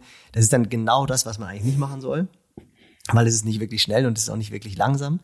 Und da habe ich schon überlegt, eigentlich hätte ich Bock, mir mal wieder ein Ziel zu setzen. Und da bin ich dann aber doch eher so, dass ich sage, doch vielleicht ein Halb Ironman, weil mir halt einfach Radfahren auch noch Spaß macht. Und dann bin ich auch gezwungen, mal ins Wasser zu springen. Und Schwimmen ist ja schon auch eine gesunde Sportart, das muss man einfach sagen. Ähm, und deswegen müsste ich eigentlich mal wieder anfangen zu trainieren. Also Ralf, du hast da echt nochmal einen wunden, wunden Punkt gebracht, aber in Kilometerleistung denke ich, denke ich. Noch hast schon, aber du hast dich schon irgendwo angemeldet? Nee, oder? Ja, so halb, offi halb offiziell beim Allgäu. Ah, jetzt muss es hier gedroppt werden im Podcast genau, hier gleich mal. Halb ja. offiziell beim Allgäu Triathlon. Ah ja, okay, das ist allerdings erst im August, wenn ich das richtig weiß, ne? Also ein bisschen Zeit hast du noch, ne? Ja, aber die Zeit rennt schnell, weißt du ja. Also irgendwann muss der Hebel umgelegt werden. Also mit zweimal Schwimmen. Ja, absolut. Vor, du vorher willst ja nicht nur ankommen, ich kenne dich. Doch, doch, nee, nee, mittlerweile will ich wirklich nur an. Wir, wir sprechen uns dann nochmal. Wir sprechen uns dann nochmal. Nein, nein, nein, nein, nein, nein. Ja, wir sprechen nein, nein, nein, nein. Seid sicher, ihr findet ihn in der Ergebnisliste ähm, AK 45, ja, unter den Top 10. Ja. Ja, das, das war, also da bin ich dann immer noch überrascht, dass das stimmt. Also es reicht dann teilweise sogar noch für Treppchen. So, da, Here we go. Schon arg. Here we go. Aber das, das bedeutet auch, dass ich was machen muss. Also ohne. regelmäßig Sport treiben. Ja, nennen wir es nicht trainieren, Nee, sondern ich regelmäßig dann, Sport treiben. Doch, dann muss ich, dann muss ich trainieren. Dann muss ich mindestens einmal am Tag eine der Disziplinen. Sehr, sehr schöne Unterscheidung zwischen Sport treiben und trainieren. Das gefällt mir. Ja. ist ein Riesenunterschied. Riesenunterschied. Trainieren ist äh, Sport machen nach Plan auf ein Ziel hin und Sport treiben ist Sport treiben. Also ich treibe, habe die letzten Jahre nur Sport getrieben. Aber Philipp trainiert und er hat mit Sicherheit auch noch ein paar 200er Wochen vor sich, oder? Sieben Wochen vor Hamburg. Da wird noch einiges anstehen. Auf jeden Fall, ich bin äh, noch gespannt, da ich ja quasi mehr oder weniger direkt von meiner Einheit äh, in die Dusche und jetzt hier ans Mikrofon äh, gesprungen bin, äh, hatte ich noch gar keine Gelegenheit, äh, die Einheit Renato zu schicken. Ähm, was ich jetzt aber dann, nachdem wir jetzt hier, hier auf äh, die Aufnahme beenden, was ich natürlich machen werde. Und dann bin ich schon sehr gespannt, was äh, für Samstag äh, mir zugesandt wird. Ähm, und äh, ja, ich schätze mal schon, dass wir wahrscheinlich noch mal irgendeine Long Run oder wobei nee, warte mal, ich würde tippen nach dem 40er, der jetzt schon relativ sage ich jetzt mal insgesamt lang und flott war, denke ich, dass es was kürzeres wird als ein 40er, aber wahrscheinlich schneller. Also schneller im Sinne von wahrscheinlich irgendwie sowas wie ich würde mich jetzt mal weit aus dem Fenster lehnen. Ich würde mal tippen, irgendwie sowas wie siebenmal drei Kilometer ähm, Marathontempo mit einem Kilometer irgendwie in 330, 340. Ist auf sowas jeden Fall, ist auf jeden Fall eine ja auf- Einheit, die man immer mal machen kann. Ne? Nee, würde ich jetzt aus, aus, ja. würde ich aus Trainersicht hätte ich jetzt genau das gleiche gedacht. Weil heute hast du ja 500er, 400er, 300er Ja. gemacht, also eher so die höheren Genau. Geschwindigkeiten angesprochen. Genau. Hast doch übers Ja. Ziel hinausgeschossen. Ich hoffe, dass Renato auch mit dir schimpfen wird, weil du bist schneller gerannt, als du eigentlich solltest. Davon gehe ich aus, ja. Das ist genau das, genau das, genau, genau das, was man als Trainer nicht sehen will, aber was man dann doch immer sieht, ist ja irgendwie auch ein positives Zeichen, weil du siehst, okay, der Athlet hat, hat, äh, jetzt hätte ich fast gesagt, die Eier, das wollte ich natürlich nicht sagen, aber hat den Mut, die, die hohen Geschwindigkeiten zu rennen. Also das zeigt ja auch, dass er sich gut fühlt. Das ist aus Trainersicht ja auch immer was Positives. Aber genau wie du sagst, er ist jetzt auch ein bisschen müder als das, was vielleicht sein sollte. Ähm, Ja. Und insofern hätte ich jetzt aus Trainersicht auch gesagt, am Wochenende wahrscheinlich eher was bisschen längeres, was Richtung Zielgeschwindigkeit geht. Weil, Genau. weil heute ja schon das Höhere angesprochen wurde. Ja. Davon, davon Entscheidend ich ist nur, dass nachher nicht der äh, Julian wieder tweetet, hat das unser Trainer aufgeschrieben. Dass Julian wieder schreibt, ich bin sehr gespannt. Aber das ist, das ist auch irgendwie auch das Coole daran, oder? Dass man irgendwie, das finde ich halt auch echt sehr, sehr inspirierend immer zu sehen bei den, bei den Videos in Kenia. Das sind ja eigentlich dann doch Konkurrenten und äh, die trainieren dann aber halt einfach zusammen. Und selbst im, im Weltklassebereich, also finden sich dann so diese Trainingsgruppen, wo alle zusammen trainieren. Und das finde ich schon echt sehr faszinierend. Also auch so dieses gegenseitig dann freuen und klar, in dem Moment, wo eine Startnummer am Körper ist, da denkt dann doch jeder an sich und versucht dann auch den anderen natürlich nicht den Vortritt zu lassen, aber im Training sich gegenseitig zu pushen in diesen Bereichen und sich dann auch gegenseitig zu freuen. Also auch wie du dann angefeuert wurdest, als du da bei den schnellen Kilometer in Kenia abgehängt im Sinne von drei Sekunden abgehängt wurdest und so, come on Philipp, Ja. äh, stay, Stay with me, das ist, das ist schon cool. Und das ist auch etwas, was ja. aus Trainersicht halt, wenn du das siehst, wie so ein Gruppenspirit entsteht und die Athleten sich gegenseitig helfen, das macht schon richtig, richtig Freude. Das ist schon cool. Ja, also das ist sehr äh, insgesamt tatsächlich sehr, sehr kollegial. Ich glaube, das haben wir schon ab und zu im Podcast hier gesagt, aber hat mich jetzt in Kenia auch wieder ähm, aufs Neue extrem abgeholt, weil für die meisten in Julians Trainingsgruppe war ich ja sozusagen erstmal neu. Also ich meine, er war ja natürlich mit dem Sommer mit ein paar von seinen Jungs in Italien, daher haben wir da schon zusammen trainiert und die kannten mich natürlich auch noch. Äh, das war witzig, die haben mich in der ersten Woche schon irgendwo, weil die nicht weit weg von unserem Camp gewohnt haben, äh, einfach quasi mehr oder weniger zwischen den Trainingseinheiten mal äh, beim Spazierengehen gesehen haben und gesagt, ja, du bist ja hier, aber du bist noch gar nicht bei uns mitgelaufen. Und dann habe ich immer gesagt, ja, äh, Anpassung, ich äh, muss erst noch ein bisschen hier ankommen. Und ähm, der Rest der Gruppe ist ja dann trotzdem so, dass es für denjenigen, der neu in eine Gruppe kommt und du hast da 40 Leute, du kannst dir gar nicht jeden Namen und alles merken, aber bei denen ist trotzdem so, du warst zweimal da und jedes Mal, wo du dann gekommen bist, hat, haben die dich mit Namen begrüßt und ja, hey, cool, dass du heute wieder mit dabei bist und ähm, das ist schon extrem kollegial. Wie du gesagt hast, ich glaube natürlich, okay, im Wettkampf rennt logischerweise jeder sein, sein eigenes Rennen und äh, im weitesten Sinne muss man natürlich auch sagen, viele von den Jungs sind mindestens mal eine Klasse besser als ich, wenn nicht sogar zwei. Für die bin ich wahrscheinlich auch keine Konkurrenz, aber ähm, es ist jetzt auch nicht so, dass man da komplett chancenlos ist. Also wenn man diesen, diesen 40er äh, mit den Tempowechseln, pff, wie viel waren da noch am Ende vor mir, die das gefinisht haben? Vielleicht 15, würde ich mal sagen, von den anfänglich 40 oder sowas. Also man bewegt sich da irgendwo so im Mittelfeld und ähm, ja, es ist sehr, sehr, sehr kollegial und ähm, nach wie vor auch für, für jemanden wie mich, der das schon ein paar Mal äh, gemacht hat, äh, immer noch äh, motivierend und inspirierend auf jeden Fall. Klingt so in diesem Sinne, also kann ich Kenia nur allen äh, wärmstens ans Herz legen. Äh, dir sowieso, Nils, aber auch äh, allen anderen, die zuhören. Ähm, gibt ja heute durchaus Möglichkeiten, dass man sowas als Laufreise ähm, quasi auch geführt und mit Begleitung ähm, sich äh, buchen kann. Und ähm, das, äh, da soweit lehne ich mich mal aus dem Fenster, äh, wird für alle, die das mal machen, ein Erlebnis sein, was sie nie vergessen werden. Da fällt mir ein, das, das wäre doch mal was, ja? Wir drei machen Laufcamp. Ja? Das wäre Hallo, auch Leute. was. Ich bin nicht so, bin ich sofort dabei. ja. Okay, dann muss als, erstes, als erstes müssen wir aber Ohrstopfen ausgeben, weil dieses, der, der Word-Input wäre relativ groß auf die, Für die Leute die, haben, ja. äh, Teilnehmerinnen und Teilnehmer wenn drei Quatschköpfe quatschen, dann, ja. das war auch, das war ganz witzig, weil ich mich da mit, mit Alex Acker sich drüber unterhalten habe, weil ich mich echt auf unseren Termin in Hamburg gefreut habe, Philipp. Und ja. dann meinte das erste, was Alex meinte, Coach, glaub mir, der quatscht noch mehr als du. dann habe ich, hab ich, hab ich, nur gesagt, nee, das glaube ich nicht, das kann nicht sein. Und dann kam ich bei Kurex einfach nur in den Flur rein und da hat Philipp sich dann über irgendwelche Aufnahmen oder keine Ahnung. Und dann dachte ich, okay, gut, Alex hat recht. In diesem ja, Sinne, äh, Leute, lasst euch inspirieren. Äh, vielen, vielen Dank, Nils, für äh, ja. die inspirierenden Insights. Ja, ähm, viele ja, ich, Sachen, die, die wir, die wir sicher wiederfinden und wo sich viele Menschen ähm, von unserer Gemeinde wiederfinden. Ja, das ist ja immer das Spannende, dass wir ähm, da einfach äh, immer versuchen, ein bisschen aus euch, äh, aus unseren Gästen herauszusaugen, ja, dass äh, wir dann ein bisschen wieder teilen können mit der Community. Danke dafür. Wer sich für Nils Training interessiert, werden wir natürlich auch in den Show Notes verlinken. Ähm, also schaut auch gerne bei seiner äh, Website vorbei, könnt euch informieren, schreibt ihm gerne eine Mail, ähm, der freut sich. Und ähm, ja, ansonsten würde ich auch sagen, euch zu Hause ein schönes läuferisches Wochenende und ähm, genießt die Sonne. Also, wenn in Regensburg Sonne ist, dann gehe ich mal davon aus, muss in Restdeutschland auch Sonne ja, bei sein. Uns schon ein bisschen ähm, heiß am Wochenende. Ja, 17 Grad sind vorher gesagt. Also, das ist schon, äh, ne, Delia nicht vergessen, das ist wichtig. ist, ist, ist, ist, in Hamburg aber auch. In Hamburg sind auch äh, ja, hohe Temperaturen vorhergesagt. Nee, also auch euch beiden echt vielen Dank. Hat mega Spaß gemacht. Auch eine Ehre. Ich meine, ist ja schon einer der, würde ich sagen, im Ausdauersport bekannteren Podcasts. Da ist immer schön dabei zu sein. Und Philipp Dier, mach keinen Quatsch, überzieh nicht. Du weißt ja, die Schraube kann überdreht werden. Ähm, ich werde definitiv Absolut. hier an der Strecke sein. Also die Laufstrecke führt nur ein Kilometer von uns zu Hause weg. Und wie gesagt, ich habe auch ein paar Jungs und Mädels am Start. Du wirst mich auch hören. Ähm, also. Ja, ich freue mich, wir, ich freue mich erwarten, drauf. Wir erwarten Großes von dir. auch wenn du jetzt nicht mehr für den Hamburger Verein startest, aber äh, das ist ja auch nicht schlimm. Trotzdem ist es natürlich cool, wenn so ein Läufer wie du in Hamburg startest. Ähm, also ich drücke dir die Daumen, dass du vor allem verletzungsfrei am Start bleibst und äh, an Start stehst. Dann kommt der Rest ja eh von alleine. Das ist richtig. Ja, vielen Dank. Ich freue mich schon auf die Anfeuerung. Wirst mich hören.